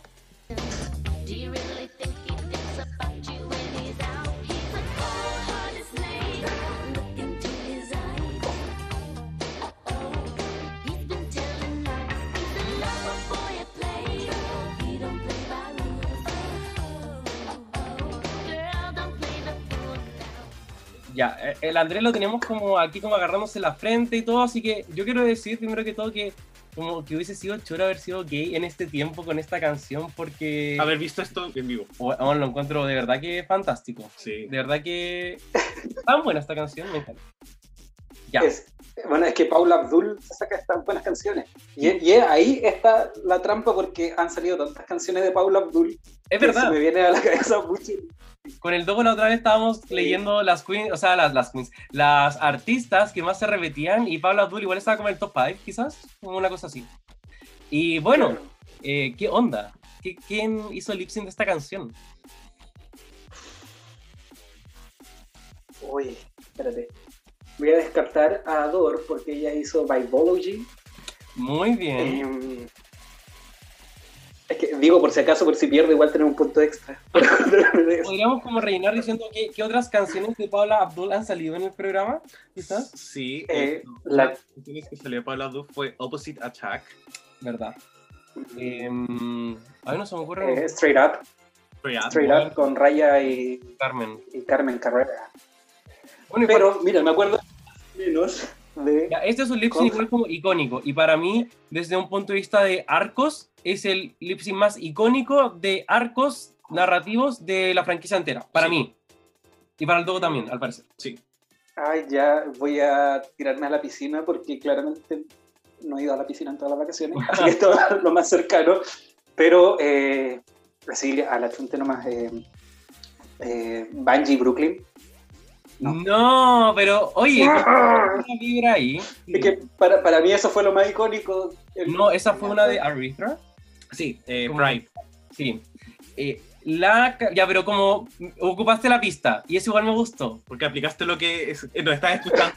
Sí. escuchando. Ahora, o sea, eh, fue mi opinión nomás, pero eh, la canción fue interpretada por Coco Montriz y Alicia Edwards en la temporada Ay, donde terminaba su Se amistad. va a Lisa, sí. Y bueno, a mí me encanta este lip sync, entonces yo lo he, he visto como demasiadas, demasiadas veces. Sí, así que oye, and, igual, no sé por qué te digo como and. and. And And, Miss Andy, if you're nasty. Oh, as long as you call me. Oye, pero Andrés, eh, felicidades porque igual lo hiciste bien. súper, súper bien. Y yo creo que el de la canción a veces puede ser como trick, porque hay como un universo de canciones, pero el, Sí. el Pasa la Draga es como, yo creo, el más complicado. Sí, no, lo, de verdad que la difícil. súper, bien. Así que tranquilidad, porque ahora te tenemos un platito de comida porque vamos a llenarnos con la cena de Mm. Reyes.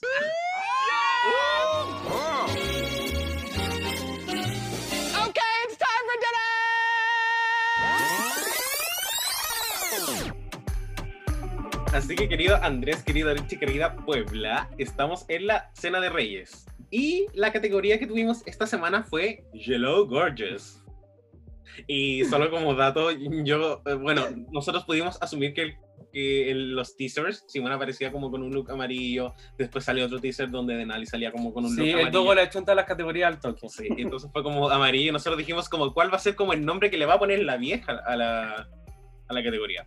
Y, y nosotros pensamos que iba a ser como algo super cringe o, o no queríamos que fuese algo como Yellow. y literal fue Yellow. Surprise, surprise. Pudo haberle puesto tantos nombres a la vieja, pero en fin. Bueno, entonces vamos a hablar un poquito acerca de los looks y vamos a determinar si fueron dinamita o cualquier cosita. La primera queen que tenemos es Candy Muse, que hizo una referencia a el video de Hold Up de Beyoncé, del álbum Lemonade. ¿Y qué nos parece este look, eh, Andrés?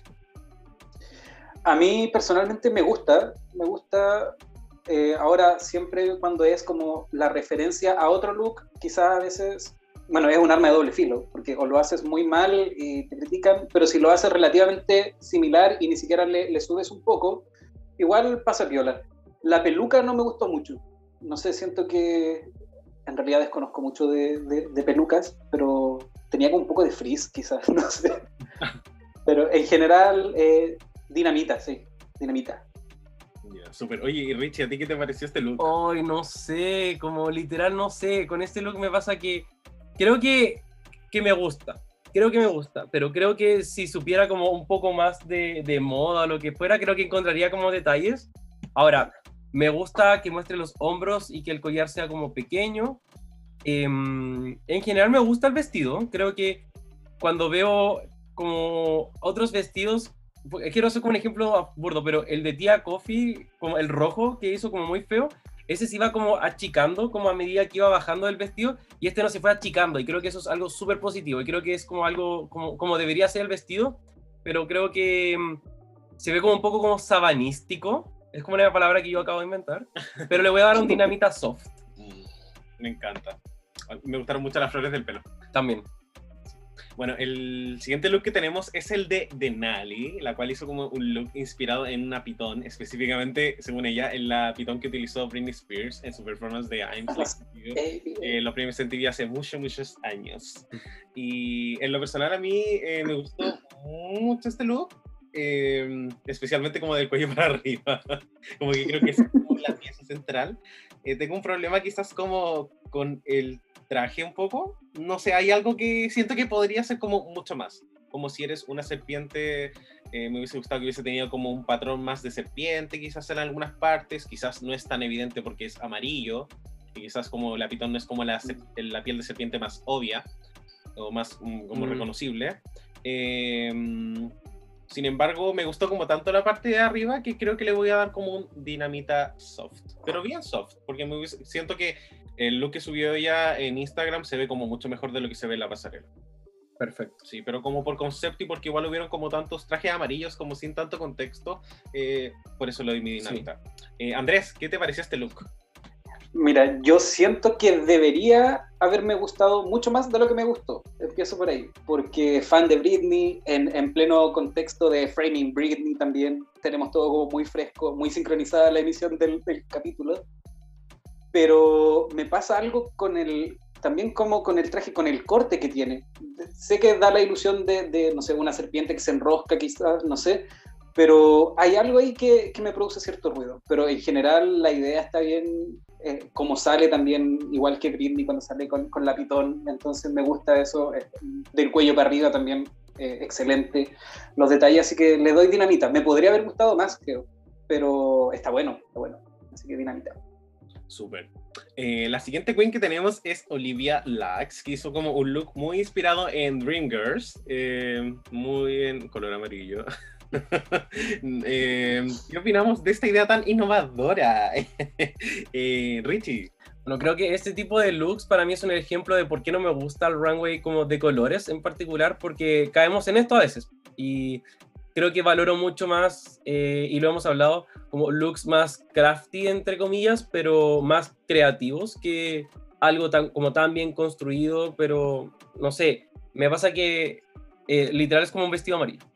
Ahora, eh, pucha, siento co- como que la peluca a mí no me gusta y quizás a la gente sí le puede gustar, pero entiendo cómo la vibra la que va y, y encuentro que está ok la vibra, pero no me gusta cómo le quedó.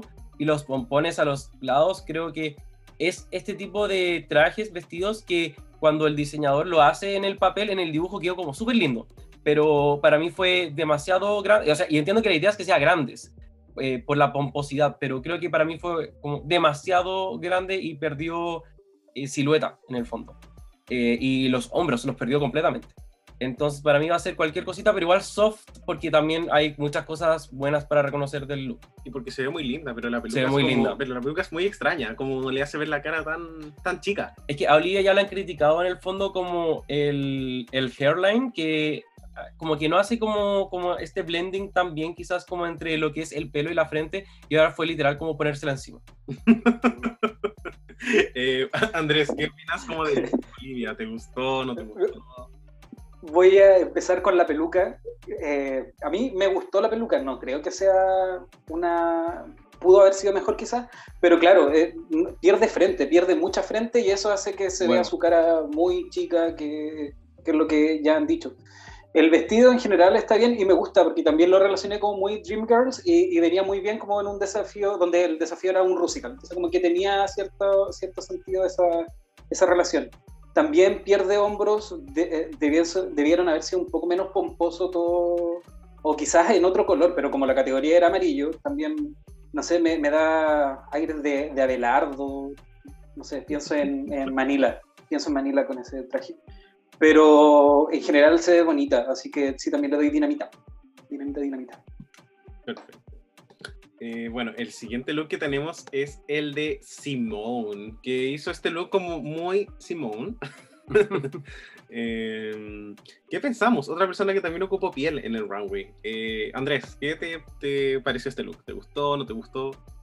Sí, me gustó, me gustó porque como, como dijeron, es, es muy Simón, es la onda, eh, eh, muestra mucha piel, que a veces eso se, vuelve muy repetitivo, pero en este caso viene muy bien, viene muy bien, el color de piel con el amarillo como que de verdad hacen un contraste, muy, muy bonito y, en general, bueno, Simón sabe cómo caminar por la pasarela, así que lo, lo, lo pudo vender muy bien.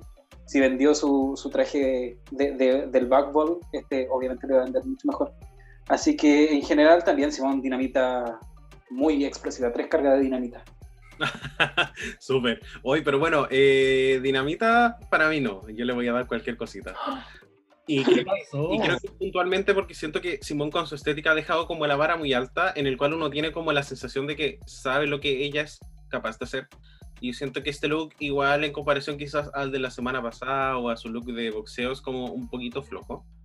Eh, y me pasa con estos trajes que tienen como poca piel, que siento que son como muy fashion forward. Sin embargo, eh, siento que es como un poquito a la segura. Y dentro de todo igual estoy bu- buscando como el concepto.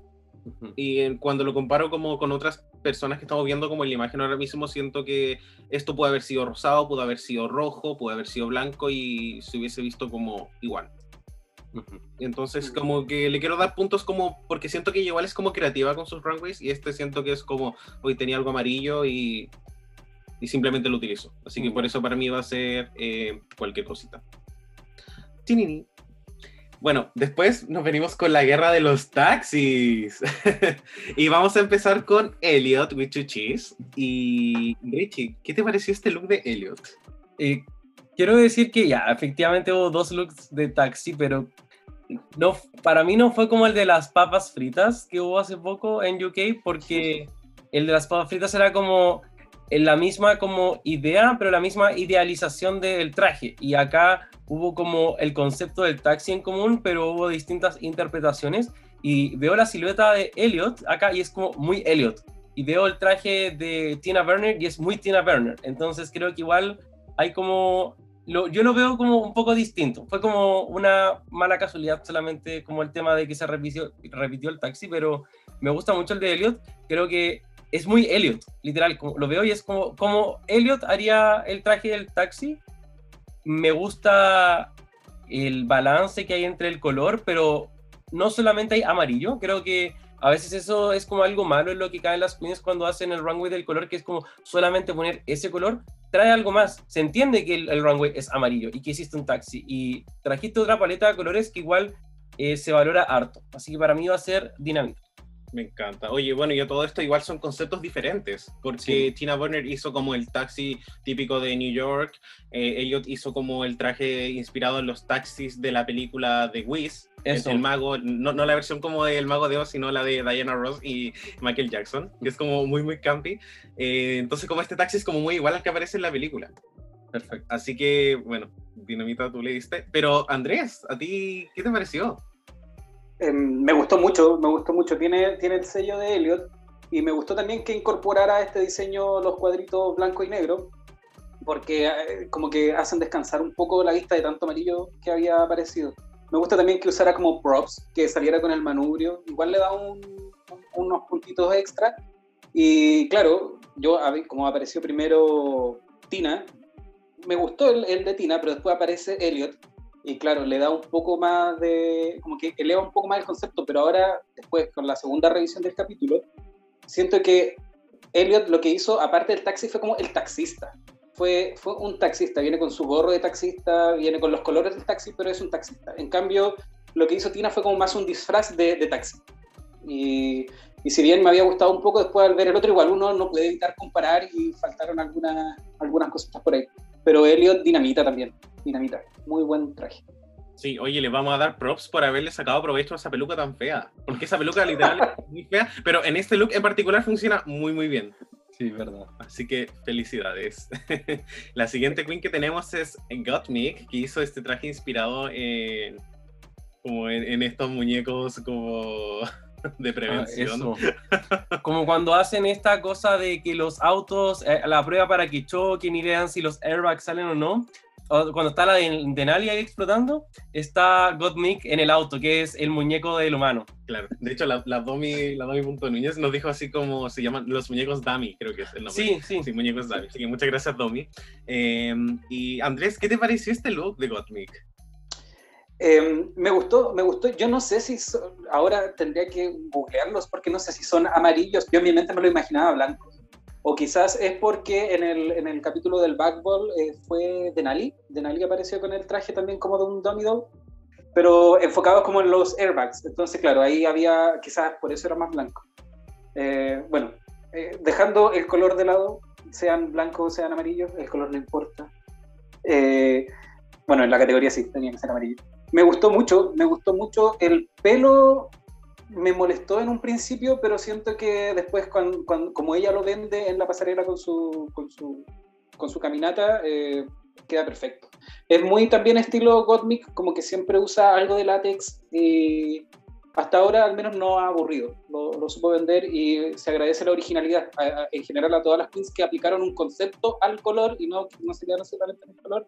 Se agradece, así que también dinamita. Hoy le he dado dinamita a todos, son muy Muy suaves. bien, muy bien. Sí, muy... Qué rico, qué rico tener algo de positivismo en, este podcast. Oye, eh, su- como sumándome a lo que dices, hice ahora un googleo rápido y hay algunos dames que son amarillos, pero muchos eh, en general son de color beige o color café.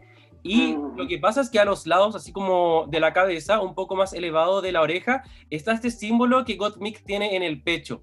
Este círculo que tiene amarillo y negro. Entonces, Ujú. ese símbolo es como el representativo del dam. Porque siempre es amarillo y negro. Sí, siempre es amarillo y negro. Claro. Oigan, yo con este look le quiero dar dinamita. Eh, creo que me gustó mucho, me recordó como ese robot amarillo de la película Robots. Y creo que me pasa lo mismo con el pelo cuando lo vi fue como hoy, como Shrek Pluma, así como muy, poquito, pero después caché que era como un material como nylon y con el movimiento en la pasarela se ve muy encachado. No es como cuando vimos a Sister Sister con ese pelo como con ese con ese mechón azul que ocupó para el Ah, asco. Monster sí. Mashup y no, acá es como totalmente diferente, acá funcionó y el largo también le queda muy bien como esta con textura que es como robótica, así que y de hecho como es robot pudo perfectamente haber salido sin pelo y me gustó que lo haya incorporado de esta manera también. Así que yo Sí. le voy a dar dinamita. Y la próxima queen que sigue entonces es... Rose, la máscara. que aparentemente utilizó como un color que según Michelle no era amarillo. Eh, bueno, Michelle, pues. Michelle. Sí. Richie, ¿qué te pareció este look? Creo que el color, o sea, si uno lo mira como al lado de los otros looks amarillos, creo que no pasa tanto por amarillo. O sea, puedo entender como por qué lo dijo Michelle, la iluminación allá es distinta a lo que vemos en pantalla, entonces quién sabe. Ahora, el look me gustó mucho, mucho, mucho, mucho, mucho. Tengo como, ya, es una estupidez lo que voy a decir, pero me gusta decir estupideces, pero me hubiese gustado si ya el traje fuese un poco más amarillo y el verde hubiese sido un poco más verde limón. Creo que eh, ahí hubiese encontrado los colores un poco más amigables entre ellos. Ahora, creo que el, bueno, el vestido en sí está muy, muy, muy bien hecho y está como hecho para Rosé en particular. Y encuentro que, o sea, la, la referencia está como muy ok. eh, como tantas referencias esta temporada también. El color de la peluca también me gusta y encuentro que ella también lo presentó súper bien. Así que para mí va a ser dinámico. Me encanta. Y Andrés, ¿qué te pareció el look de Rosé? Eh, me encantó, me encantó. De hecho, sumado a la actuación, ya cuando apareció en la pasarela, uno podía eh, asumir que iba a ser la ganadora del, del capítulo. Me, me gustó que hiciera esta referencia a la máscara. De hecho, me gusta cuando hacen una referencia a otra cosa televisiva, como en la temporada pasada cuando Gigi hizo a Daphne de Scooby-Doo, hermoso. También siento que aquí fue, me, me dio la misma impresión, siendo la máscara. Eh, apoyo ahí, vengo a defender a mi amiga Rosé porque yo también lo veo amarillo, quizás como dijo, como un, un amarillo más cálido, pero también, no sé, tengo problemas con los colores, como que el, y sobre todo el naranja, como que a veces puede ser rojo, puede ser amarillo, pero es naranja, entonces hay, hay una delgada línea ahí, así que la defiendo. El vestido muy bueno y concuerdo en que la máscara debió haber sido un, un verde menos palta, menos palta madura, así como esa palta que se está ennegreciendo Sí. es como la... Y con lo cara que está la palta, echársela en la cara. así. Oye, sí. Así que el, el color de la máscara debió haber sido un poco más, más claro, pero en general súper bien, así que dinamita, dinamita, dinamita. Súper. Oigan, pero yo creo, quería agregar que como que siento que el- los colores que utilizó Rosé son muy similares a los que ocupa Jim Carrey en la película La Máscara. Mm. Entonces quizás ella se inspiró en eso, lamentablemente en- dentro del tema y quizás con la iluminación del stage no, quizás no se vio tan bien para Claro. Michelle. Pero yo creo, creo que igual estuvo como apropiado. Sí. Bueno, la siguiente queen que tenemos es Utica, que hizo una silueta muy medieval, estilo medio campesino, con este pelito que tenía como campanas, eh, mucha textura ahí, muchas telas diferentes. Eh, Andrés, ¿qué opinamos de este look? ¿Te gustó? ¿No te gustó? Ay, aquí tengo un problema porque Utica es mi favorita de toda la temporada. Deseo que gane, no sé si lo irá a hacer, sobre todo por la edición que le están dando últimamente. Y siempre me han gustado todos sus looks, excepto este. Algo me pasó, algo el, el que se vea ella dentro del vestido tan flaquita, eh, no sé, hay como una desproporción ahí según, según, según lo que, eh, en mi opinión. Eh, los bracitos muy flaquitos y este vestido como que también es un poco flaco y después al final caben muchos tipos de tela que también ya está siendo muy repetido en los looks de, de Utica, como usar muchos tipos, patrones distintos. Eh, la peluca tampoco me gustó, hace como que se achate más un poco, si bien ella es alta, yo creo que es la queen más alta que hemos tenido en todas las temporadas, pero como que la peluca la achata un poco. Eh, entendí que, que iba como a esto más medieval, pero siento que, que, que no, que, que no, que no le resultó. Así que mi primera, cualquier cosita de este capítulo es para Yutika, mi queen favorita, así que me duele mucho decir. Mm. Pucha, pero igual me, me voy a agarrar un poco de tu reflexión, Andrés, porque siento que, cierto, es una silueta medieval y creo que cuando yo lo vi me gustó muchísimo y ahora que lo veo como en su Instagram, como que siento que lo elevó un poquito.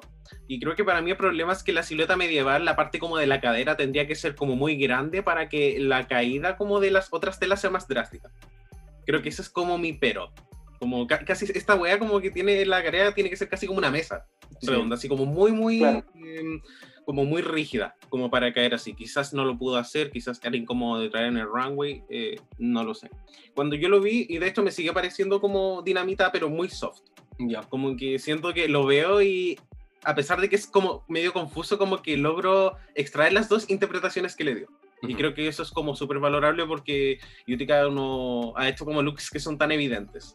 Y creo que acá quizás su visión funcionó un poco. Eh, tengo un problema con la caderita, pero creo que se lo voy a dejar pasar porque el, el resto siento que lo compensa un poco y es mucho más creativo que otros looks que hemos visto hasta ahora. Así que para mí va a ser como dinamita, pero muy, muy suavecito.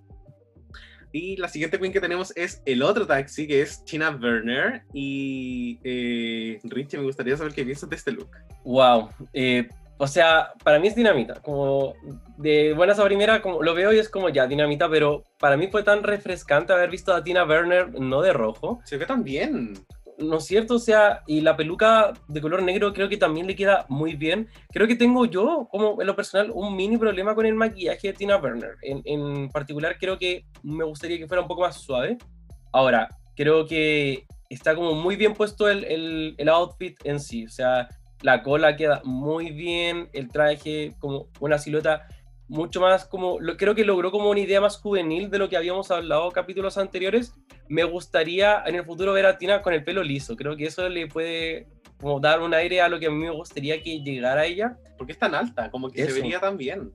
pero creo que este para mí ha sido de los mejores looks que Tina, y no sé si es mucho decirlo, pero de los mejores looks que ha facilitado esta temporada. Eh, no me molesta que sea un taxi porque es como una idea distinta, es una implementación distinta y, y como que estoy ok con eso, así que dinamita. Excelente. A mí me gustó mucho la proporción. Como que creo que al fin le achuntó con la proporción eh, y ella igual tiene como un cuerpo como... Es grandota y como que me gustó mucho la proporción. Andrés, ¿qué te pareció este look? Me gustó, lo dije creo en un principio, es el primer look de, Tina que me gusta en la temporada. También se agradece mucho, es muy refrescante que no esté con rojo, aunque igual su paleta es como rojo, naranja, amarillo. Pero ya al menos se salió de, e- eliminó dos colores, se mantuvo con el amarillo. La silueta queda bien. Eh, lo único que me molestó al principio cuando la vi fue esto como que debieron haber sido las luces. Siento que al moverse como que se, se descuadraban, no sé por así decirlo. Entonces, viendo la foto se ven súper bien, pero en movimiento no pierde un poco la magia de, de lo estático que debería ser un, un taxi. Pero eh, me gustó, me gustó, a pesar de que después obviamente salió Elliot con una temática similar, yo le doy dinamita. Buenísimo, me encanta, de hecho. Bueno, y finalmente tenemos el último look. Y el look final es de la vieja. Acá nosotros nuestro PDF lo tenemos como vieja. y bueno, la vieja apareció con este pelo como muy ochentero, con, con, este, con esta especie como de blazer, que siento que solamente si tiene el cuerpo de la vieja, este blazer te puede quedar bien.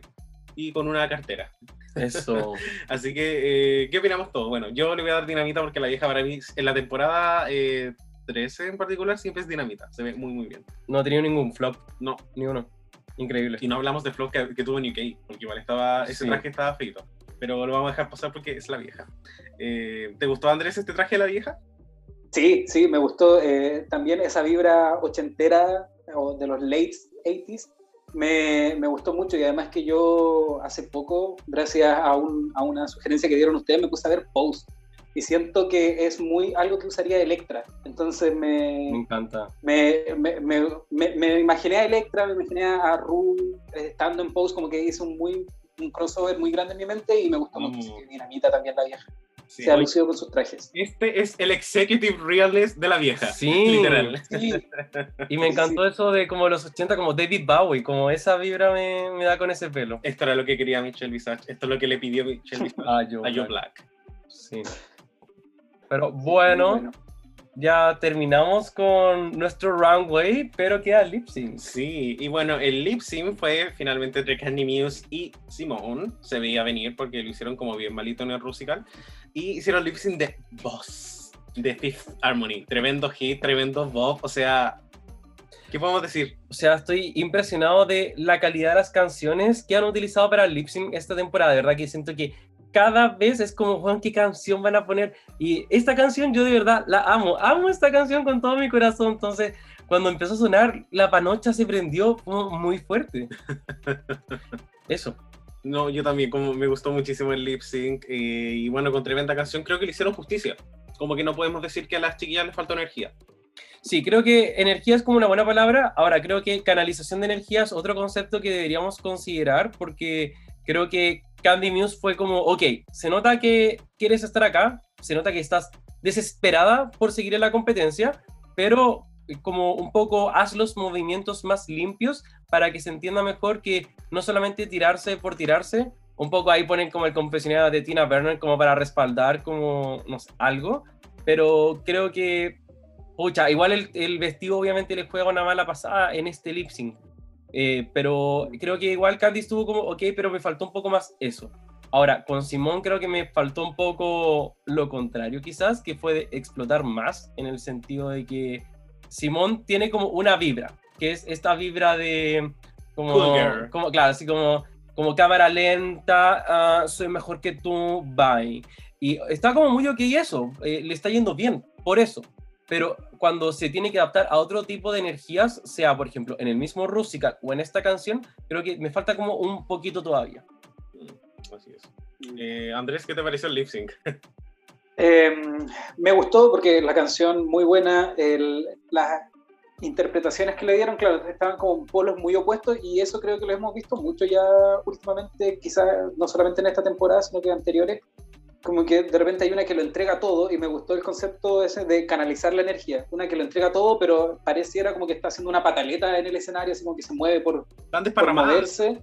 Claro, claro, no le, no le da un sentido a, a, a sus movimientos. Entonces, creo que eso le pasó a Candy. De, de hecho, por eso también pensé que podía llegar a irse. Pero en general, súper bueno el lip sync. Sí, me, me gustó. Simone también, como que tampoco veo que ella vaya a cambiar un poco esa actitud de, de ser la cool girl. Entonces, cualquier lip sync que le toque, quizá incluso el, el For the Crown, va, va a ser eh, de esos movimientos un poco más lentos. Pero igual se agradece porque al menos como que concuerdan con el personaje, con, con, la, con la estética que vende. Así que eso, lamentablemente hubo un double chantey. Y, en fin, no hay nada que pudiéramos hacer, no lo veíamos venir, pero bueno, las cosas como son. Sí. Oye, y ya llegó la hora de que vayamos a comernos un postrecito. Let them eat cake. Let them eat cake. Let them eat cake. Cake, cake, cake. Así que querido Andrés, querido Leche, querida Puebla, estamos en la hora del postre y estamos en nuestra sección de las medallitas, Mm, en la cual le entregamos a la Queen las medallitas del Carisma, Uniqueness, Nerve or Challenge, dependiendo de si realmente nos impresionaron o no en el episodio. Esta temporada ha tenido tantos capítulos que ya hemos podido llenar varios y nos quedan como 10 eliminaciones todavía. En fin. Bueno, empecemos con el Carisma. Eh, Richie, ¿te gustaría darle la medallita del Carisma a alguna Queen? Uf, a alguien que no la haya tenido, esta vez se la voy a dar a Rose. Porque creo que hemos tenido como bien como en Rey de la Biblioteca quizás la hemos tenido como un poco en el background a Rosé. Y este capítulo, bueno, fue su win, pero en el Rusical lo hizo súper bien. Creo que de alguna forma ya entendí su humor de... Como creo que me recordaba un poco a Miss Cracker, que era esto de como demasiado focalizada en como hacerla mejor en cada capítulo. Creo que Rosé se nota también porque es muy talentosa, entonces creo que Rosé ha entrado cada capítulo creyendo que lo puede ganar porque de verdad que hace como casi todo bien, básicamente. Pero este capítulo cuando estaba en las críticas se notaba como mucho más eh, como ligera, cuando se tomó como la talla de como, ok, I'm sorry de, por el, el amarillo y verla también con Denali me hace como ser muy feliz. Oye, Así que espero que el win la, la calme un poco más y que la libere también de esas cadenas. sí, Team Rosenali. O sea, Team Rosenali. Andrés, ¿tú le darías la medallita del Carisma a alguna Queen? Mira, yo cada vez que escucho el podcast siempre digo yo le daría las medallitas a todas. Justamente en este capítulo siento que la del carisma no podría dársela a ninguna en particular. No, no encontré ninguna que sobresaliera tanto en carisma en este capítulo, así que paso de esta medallita. Sí, oigan, yo como que por un segundo cuando Candy Muse estaba yendo eliminada y parecía estar como tan como que con la decisión, fue como, hoy como Candy Muse me está cayendo bien en este momento porque se estaba yendo. Y quizás se lo hubiese dado, pero como volvió ya no, ya chao. Ahora tenemos la medallita del Uniqueness. Eh, Andrés, ¿quién te demostró unicidad? Es unicidad, ¿cierto? sí, me tinca. Ya lo vamos a dejar como Claro. unicidad Unicidad. en este capítulo. Yo esta vez se la daría a Olivia, si bien ya tiene medallitas de uniqueness, cierto que Olivia cada capítulo que pasa está está demostrando algún otro tipo, no sé, bueno, el talento lo debe tener, pero está demostrando que tiene y que puede hacer algunas cosas, como por ejemplo ahora el, el- el- su actuación en el Rusical no fue tan destacable, pero sí fue súper buena. Y considerando, sobre todo desde, desde mi perspectiva, yo cuando la vi, en, como cuando se reveló el cast, eh, le daba muy pocas fichas a Olivia, entonces me ha sorprendido mucho y cada capítulo me sorprende más. Así que siento que dentro de esta unicidad, claro, tiene que ser algo que me destaque de alguien, pero a la vez yo creo que también tiene que ver con esta integralidad de, de manifestar muchas cosas. Así que a Olivia le doy la medallita. Me encanta. Eh, bueno, yo no se la voy a dar a nadie y em, Yo igual voy a pasar esta vez, pero Andrés, tú da todo lo que quieras, porque tú tienes que despegarte, así que este es tu momento, de hecho. Del Nerf, yo Sí, pensaba en dárselo vamos con el a, a Denali. A Denali le, le pensaba dar el, el del Nerf, pero también lo puse eh, como en, en- en signo de interrogación porque el, el Nerf yo lo asocio más como a la audacia, ¿cierto? No sé cómo lo podríamos traducir un poco más. Sí, no, yo creo que audacia o como agallas eh, es como la interpretación que nosotros le damos. Ahora, creo que esta audacia la damos en estos nerfs, como en la me- medallitas que hemos dado, creo que lo vemos como en varias partes, y no solamente como ser quizás como la culiada, sino que a veces también poder sobresalir de ciertas situaciones eh, difíciles para uno o tener la actitud para, también yo creo que se da. así es. Sí, sí, yo creo que por ahí se lo daría a Denali con su rol que, que no pudo tener, pero que finalmente igual se lució. No ganó, pero sí se lució. Así que para ahí iría- por ahí iría mi mi medallita del Nerf. Me encanta. Yo igual había pensado en Denali, pero no por el tema de que se lució como en el Rusical, sino porque ella peleó por su rol contra Rosé, que es como la cantante de la temporada, pero igual hay que tener a gallas como para hacerlo bien y como para decir como Sí. no, sabéis que esta es la cantante de la temporada, pero yo quiero este rol, así que igual lo voy a intentar. Ujú. Así que para mí, bueno, Denali ya tenía Nerve, así que se lo voy a volver a dar. Yo este capítulo se lo voy a dar a Rosé, porque como por el otro lado de ese problema, Rosé y Denali son amigas, y Rosé quiso el rol, y siento que igual, como con mucho respeto, pisoteó a Denali desde el segundo uno que la quiso, y demostró como al tiro así como, ya, yo voy a hacer como, yo voy a presentar al tiro porque es lo que mi personaje haría, y no sé qué, como, como en el fondo igual, antes de como hacer la misma audición para, de como al tiro siento que para mí fue pisotear a la Denali al tiro, como Denali no tuvo chance porque ella lo dejó todo. Y creo que para hacer eso con justo tu amiga de la temporada hay como mucho Sí. nerve. Así que para mí como aplausitos porque luchó por lo que quería. Y de manera justa y limpia, De manera justa. no como Olivia. y bueno, vamos con la medallita del challenge. Eso, eh, Andrés. Eh, yo creo que indiscutida Rosé se lleva la del talento, pudo demostrarlo al fin, rompió esta maldición que en realidad yo creo que como el fandom creo o creamos de, de la, de la maldición de Jan. Entonces, qué, qué bueno que se pudo lucir, eh, que demostró lo que ya tenía. Eh, además lo hizo muy bien en el runway, entonces demostró su talento, lo merece, ya se ganó el lip sync, eh, ganó el perdón, ganó el capítulo, no el lip sync. Y ahora que gane esta medallita, yo creo que también le, le va a hacer muy bien para su autoestima. Si nos está escuchando por ahí. Mm, Súper bien. Eh, yo también me, me voy a agarrar de las palabras del Andrés, como que Mm, creo que bueno. Rose de- demostró muchísimo talento este episodio. ¿Y tú, Richie? No, también, o sea, creo que Rosé se comió el capítulo en, en todos los sentidos y mm, no, dejémoslo en Rosé, no, está bien. Ahora, ya llegó la hora de sacar las medallitas, ya las dejamos a un lado porque se viene la voz de las queens, porque estas chiquillas también tenían mucho que decir y no, quedar, no quisieron quedar fuera porque... eh, si bien tenemos a Anne de la Creme, además vamos a tener a otras queens que nos comentaron sobre qué les pareció el capítulo. En primer lugar, Boa de Canadá, Top 7, nos eh, tuiteó hartas cosas, como que esta de las chiquillas que tuitea todo, parece que también ahí quiere comentar a la gente lo que piensa. Y comentó, por ejemplo, que Tina Werner se ve como tan bella en este pelo. También comentó que esta es una cuenta que apoya a Gottmik. Comentó que... eh, ah, no, y eso, eso lo comentó. Ahora, eh, Simón eh, también tiene como un momento de amor con Candy Muse, las protagonistas del Double Chantey, donde Candy Muse pone, Simón, te amo mucho, y la Simón le responde, y yo también te amo a ti.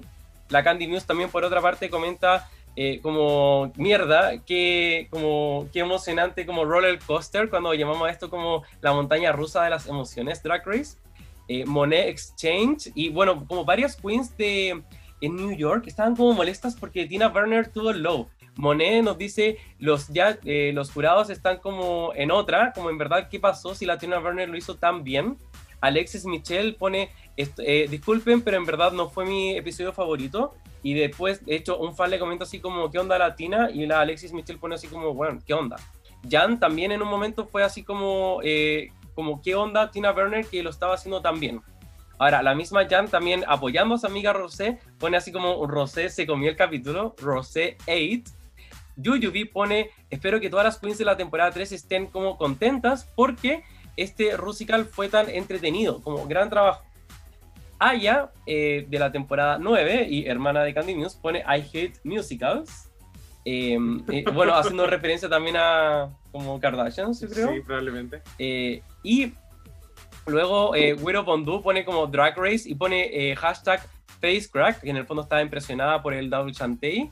Mercedes Iman Diamond, esta sí es Diamond, como a veces eh, la gente confunde a Tamisha Iman, que no es Diamond, y pone Oh my god, yes, Mama Ru, por el look que ella tenía. Ellie Diamond de eh, UK2 le Uy, contesta a, a Candy Muse y le pone En verdad te veías tan bien, oh my god. Y muchas otras queens tenían mucho que decir, pero lo último también es un mensaje de apreciación a Kamora Hall porque puso un, bueno, su look, que en el fondo era salir desnuda por esto del yellow face, pero también con muchas queens eh, con ascendencia asiática con las que ya tenían contacto y pusieron ahí una foto y un statement bien bonito. Sí, tiene como el photoshoot en su cuenta de Instagram y la verdad, eh, como un mensaje bien importante. Sí. Y ahora, por favor, te pido, Dogo, eh, que nos cuentes qué pasó en la voz de la Puebla. Supuestamente dijo que había mucha gente que había comentado que no sé qué, que todos querían ser reyes. A ver qué pasó. porque todo merece ser de la realeza, esa es la verdad. Y bueno, a nuestra querida Puebla le preguntamos acerca del lip sync, si ella, si la Puebla está de acuerdo con la decisión final de la vieja, sí, no y por qué. Y nos llegaron como mensajes bien variados. Vamos a empezar con Ángela Raíz que nos dice, no es que ame la Candy, pero justo cuando me empieza a caer un poco bien la eliminan. Así que me gustó la decisión final de la vieja al dejarla. Respetable. Sí, no, válido. Sí, súper bien. Después tenemos acá a. eh, voy a empezar de abajo hacia arriba, son muchos mensajes. Tenemos acá a Batulinjo. Batulinjo, disculpa si pronuncié mal tu nombre. Pero dice: Sí, porque la vieja no iba a eliminar a la Simón. Favoritismo. Pero la Candy la rompió en el lipsy, le puso mucha energía y lo hizo demasiado bien. Tampoco sé si el error de Tina al final era para tirarla al botón y no noté esa falta de energía. ¿Y de qué hablaba Michelle? Encontré que lo hizo muy bien. Mm. Sí, creo que este como eh, descontento acerca de lo que hizo eh, Tina Burner fue como bien, Ya. como bien polarizante, polarizador, no sé cuál es la palabra. Acá también tenemos a Tania Mantarraya que nos dice, va a quedar la cagada. también tenemos acá a Buildoslow que nos dice, solo quisieron conservar a la polémica, ahora a cualquier lipsy le dan double chantey. Oh. Pucha, es verdad. Muñoz.talo nos dice, no, hemos tenido muchos mejores eh, dobles Shantae, Tatiana versus Alisa, pero esto, fu. En fin, tenemos acá también a November.sky que nos dice, no estoy de acuerdo, pero me lo esperaba. Cuando vi el botón 3 me di cuenta que podía haber gatada. se notó demasiado la mano de la producción inmediata por los, por los demás concursantes que se han sobreestresado demasiado en el show para estar en el top y la producción sale con esto. Pucha, es Mm. verdad. Acá la Con- Constanza Palominos nos dice, No. no, porque la Candy me tiene chata. También tenemos acá Cebollita en escabeche que nos dice, me, pero como un me bien largo, estoy furiosa, al doble chantey menos merecido. No. Sí, pucha, igual creo que, eh, no sé si entra, en la cotidiana de doble chantey, pero para mí es como un poco otra cosa, como Claro, te lo como- vendieron de otra forma. Sí. Como que Candy me estuvo el porcho. Sí, acá también tenemos a fa.blau que nos dice, no, Candy mató en el Lipsen a Simón y cuando la vieja chantea a la Simón antes que la Candy yo creo que se notó mucho favoritismo. Igual quería que se fuera alguna de las dos, no me hubiera enojado. Igual hay mucha gente que dice que Simón lo hizo peor. Eso igual es interesante. Sí, muy muy interesante. Acá tenemos a XG que nos dice, no, Candy ganó ese lip Simón estaba súper desganada. Eh, se nota el favoritismo. Y también tenemos acá a ni.tanto-bajo que nos cuenta. Oh, me conflictúa. La Candy igual lo hizo bien, pero no fue notable. Y la Simón fue mejor de todas formas. Aparte pensé que sería una buena trama separar a Cagona para que se relacionen más con las otras. Y bueno, finalmente tenemos acá a eh, Poli, Ponito Lueno. Bonito Lueno, y nos dice, no, porque salvó a Simón y si la va a andar salvando, ¿por qué la ama? ¿Para qué la pone en el botón? Mm. O sea, es como un, un poquito verdad. Bueno, igual como la producción tiene planificados cuántos double shantays van a hacer, entonces igual tienen que escoger un capítulo donde esto va a ocurrir. Sí. Pero bueno, Oye, y el último comentario que quiero mencionar es el de Daniel Rock Rose que nos dice, Fifth Harmony, tuvieron que irse las dos. wow. Que no estuvieron a la altura de la canción y, Sí. y creo que sí, era como una gran canción y el lip sync estuvo bien, pero yo igual me esperaba como el lip sync como mucho, mucho más icónico. sí. En especial viniendo de ellas que son como las swag girls. Y además fueron las que ganaron su primer lip sync, así que deberían ser buenas lip syncers. Sí, ¿Alguien más? Eh, acá tenemos a guion bajo Rocket guion bajo Babylon, Babylon, que nos dice, eh, en verdad el lip sync fue un poquito me. Eh, lo siento, hay que decirlo. También fue algo tan obvio que Ru iba a dejar a Simone y Candy. Fue como ver el lip sync y yo dije double chantey. Y así fue y no sé, lo sentí muy predecible. Y bueno, tuvimos que efectivamente... eh, En fin. De hecho, esto inspiró tanto nuestra pregunta del día. O sea, Claro. Realmente fue algo. Bueno, y muchas gracias a toda la abuela por participar. Sí, Se sí, pasaron. como siempre, no podemos leer todos los comentarios, pero muchas gracias por participar, chiquillos. Y ya es hora de cerrar la biblioteca. All right, the library is really closed officially. Ahora, cerrando ya la biblioteca, ya está como todo ya más dilucidado, eh, pero en general me gustaría igual que concluyéramos. Este es como, a- acá hay tres profesoras, así que es como cuando uno cierra la clase, vamos como la metacognición, ¿les El- parece? el wrap up. Como, eh, ¿qué, qué, qué no sabía antes que ahora sí sé, Andrés? Uy, que no sabía antes. Yo creo que eh, va más allá de eso, es como reafirmar, eh, gracias al análisis que, que se pudo hacer ahora, reafirmar que en realidad están tratando de ponernos algo como de innovar en las temporadas, pero que finalmente decanta en volver a lo mismo, como que toda la innovación se pierde unos capítulos después. Entonces yo creo que están abusando un poco del, del efectismo, como de, de- de- de hacer un show grande, pero quedarse en eso, en lo superficial, y no, no aprovechar en realidad de fondo lo- los twists que hacen. Entonces yo creo que eh, la, la- la serie, o, la- o- o sobre todo en la, la temporada tradicional, ¿cierto? El Drag Race de Estados Unidos, se está volviendo muy predecible. Ya sabemos más o menos cómo se puede desarrollar un arco, no, no, no deja de ser eh, como algo muy, muy valioso considerar que ya muchos pudimos predecir el doble chantey. Ya podríamos haber dicho, quizás muchos también lo intentamos con, lo- con los primeros lip sync, quiénes se iban, quiénes no en los primeros capítulos. Entonces, eh, se está volviendo predecible. Puede hacer algo para mejorar, sí, pero yo creo que si se siguen manteniendo las mismas como dinámicas, eh, va a ser muy difícil salir de, ese hoyo al que se está metiendo. Quizás necesita un respiro. También ustedes lo hablaron en otro capítulo, como del, del formato. ¿Se puede agotar? Sí, no. Yo creo que va por ahí. Mm, Sí, a mí me gustaría que la producción dijera así como esta vez vamos a intentar no castear las queens basados como en los moldes predeterminados que ya tenemos. Y quizás traer a puras queens que a lo mejor ninguna tenga como muchos seguidores porque al final el programa igual le va a dar como toda la exposición a estas queens. Claro. A mí me gustaría que ojalá tomaran como a muchas queens tipo Hiding Closet, que eran queens que tenían como 500 seguidores en Instagram y que todo el cast fuese como bien parejo en términos de que todas pudieran partir un poco igual. Sí. Porque al final el talento yo creo que igual por algo les piden audiciones. Ujú. Entonces no es necesario que, los- que demuestren como todos sus looks en Instagram ni cosas por el estilo. Toda la razón. Sí. Así que- Además, me- como agregar algo que también mencionamos anteriormente sobre la temporada de UK, que en el fondo para, para no ser predecible no necesariamente hay que hacer grandes cambios. UK no, no, no ha hecho cambios, sino que se mantiene muy apegada a, a las tradiciones de, de Drag Race, pero aún así eh, no es predecible. O sea, para no hacer spoilers para la gente que no lo ha visto, pero hay más de dos, tres capítulos en los que todos quedamos como gagging con lo que ha pasado, así que quizás la producción no tiene que buscar tanto efectismo, sino que volver a las raíces. Siempre es bueno, yo creo.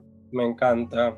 Oye, em, antes de terminar y cualquier cosa, eh, yo quiero hacerle como un shout out a Andela Creme porque él se presentó estudiado para este capítulo. Una libretita, anotó todo lo que quería decir. Entonces, primero que nada, le quiero preguntar si es que hay algo que quizás como que tenía anotado ahí que diga así como, uy, no, como si me fue este pensamiento, porque este chiquillo llegó estudiado. Sí. No estudió Sí, la tengo- para, pasar para la pista musical, pero Claro, pequeño error. Pero quería algo más. Eh, mira, voy revisando aquí los apuntes. Sé que hay solamente una cosa que no dije, que en realidad cuando, eh, cuando estábamos hablando sobre los looks que se repetían, que, que no es menor que particularmente en esta temporada ya llevemos cuatro looks que se han repetido. O sea, ¿qué Yo onda? creo que yo creo que en realidad tiene que ver con eso de que quizás la producción está bajando un poco la- las categorías por el presupuesto que pueden tener las queens, pero yo creo que eso se soluciona muy fácil haciendo un poco más de desafíos de, de costura, de, de diseño y de costura. ¿no? Y tampoco es necesario con, con telas muy caras porque hemos visto que hacen con prácticamente basura, pueden hacer trajes. Entonces quizás un poco para equilibrar eso, eh, deberían centrarse un poco más en eso que en los de actuación o de canto o de baile, que son súper importantes, pero finalmente eh, lo que nos mata siempre son lo- los looks que usan en la pasarela. De todas maneras. eso podría ser una, si, si están escuchando también desde la producción, podrían aplicar eso para la temporada 14. Oye, y la próxima semana no hay ni canto, ni baile, ni actuación, ni looks, porque la próxima semana tenemos el especial de COVID y al parecer el próximo capítulo competitivo sería en dos semanas más. ¿Qué pensamos? ¿Por qué? ¿Por qué no podían hacer como el especial de como el capítulo y después el Antac y después esto? Onda, ¿qué tienen que ahorrarse? La película culiada que repiten siempre en el beach? Titanic. Que- Mingers, van a ver Mingers de nuevo. Bring it on. Claro.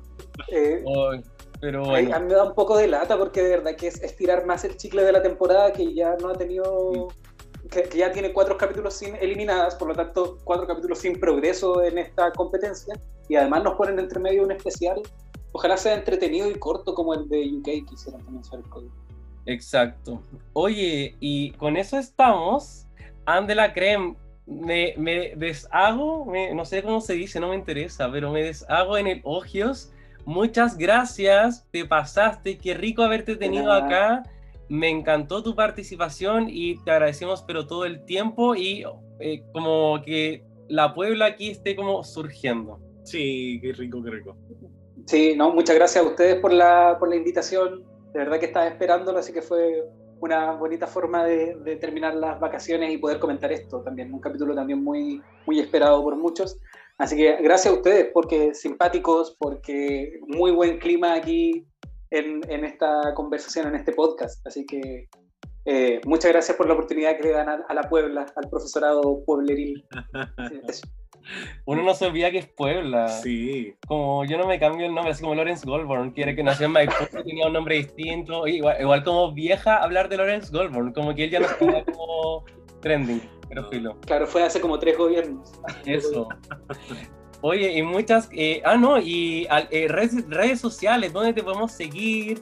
Cuéntanos de ti, buscando algo, a ver qué pasa. Ah, mira, yo primero empezamos por las redes sociales y a mí síganme en Instagram nomás, en Andelacrem, porque Facebook en realidad lo ocupo solamente para ver los recuerdos, qué, qué cosas bonitas estaba haciendo con mi vida hace cinco años. Eso es lo único que, que ocupo para Facebook. Así que en Instagram me pueden seguir, no, no subo mucho contenido, más allá que mis gatas y las cosas que hacen mis gatas. Pero eso, siempre es, es agradable conversar de repente de RuPaul. Ustedes están creando comunidad también, porque aquí entre, entre varios chiquillos y chiquillas conversamos también fuera del, del, del podcast. Así que muchas gracias también por, por crear comunidad, por fortalecer a- al fandom drag de, de- de Chile. Amo. Y eso en realidad sobre mí. Solterísimo, como ya le dije, Géminis, eh, Luna en Escorpión y ascendente Pisces, así que básicamente soy un desastre emocional. Y eso. Oye, genial. Y muchas gracias, Andrés. Gracias, Puebla, por escucharnos hasta acá. Esperamos que haya sido un capítulo rico. Buenas reflexiones salieron. Y nos estaremos viendo la próxima semana. Sí. Así que nos vamos. Chao. Chao. Adiós. Chao, chao.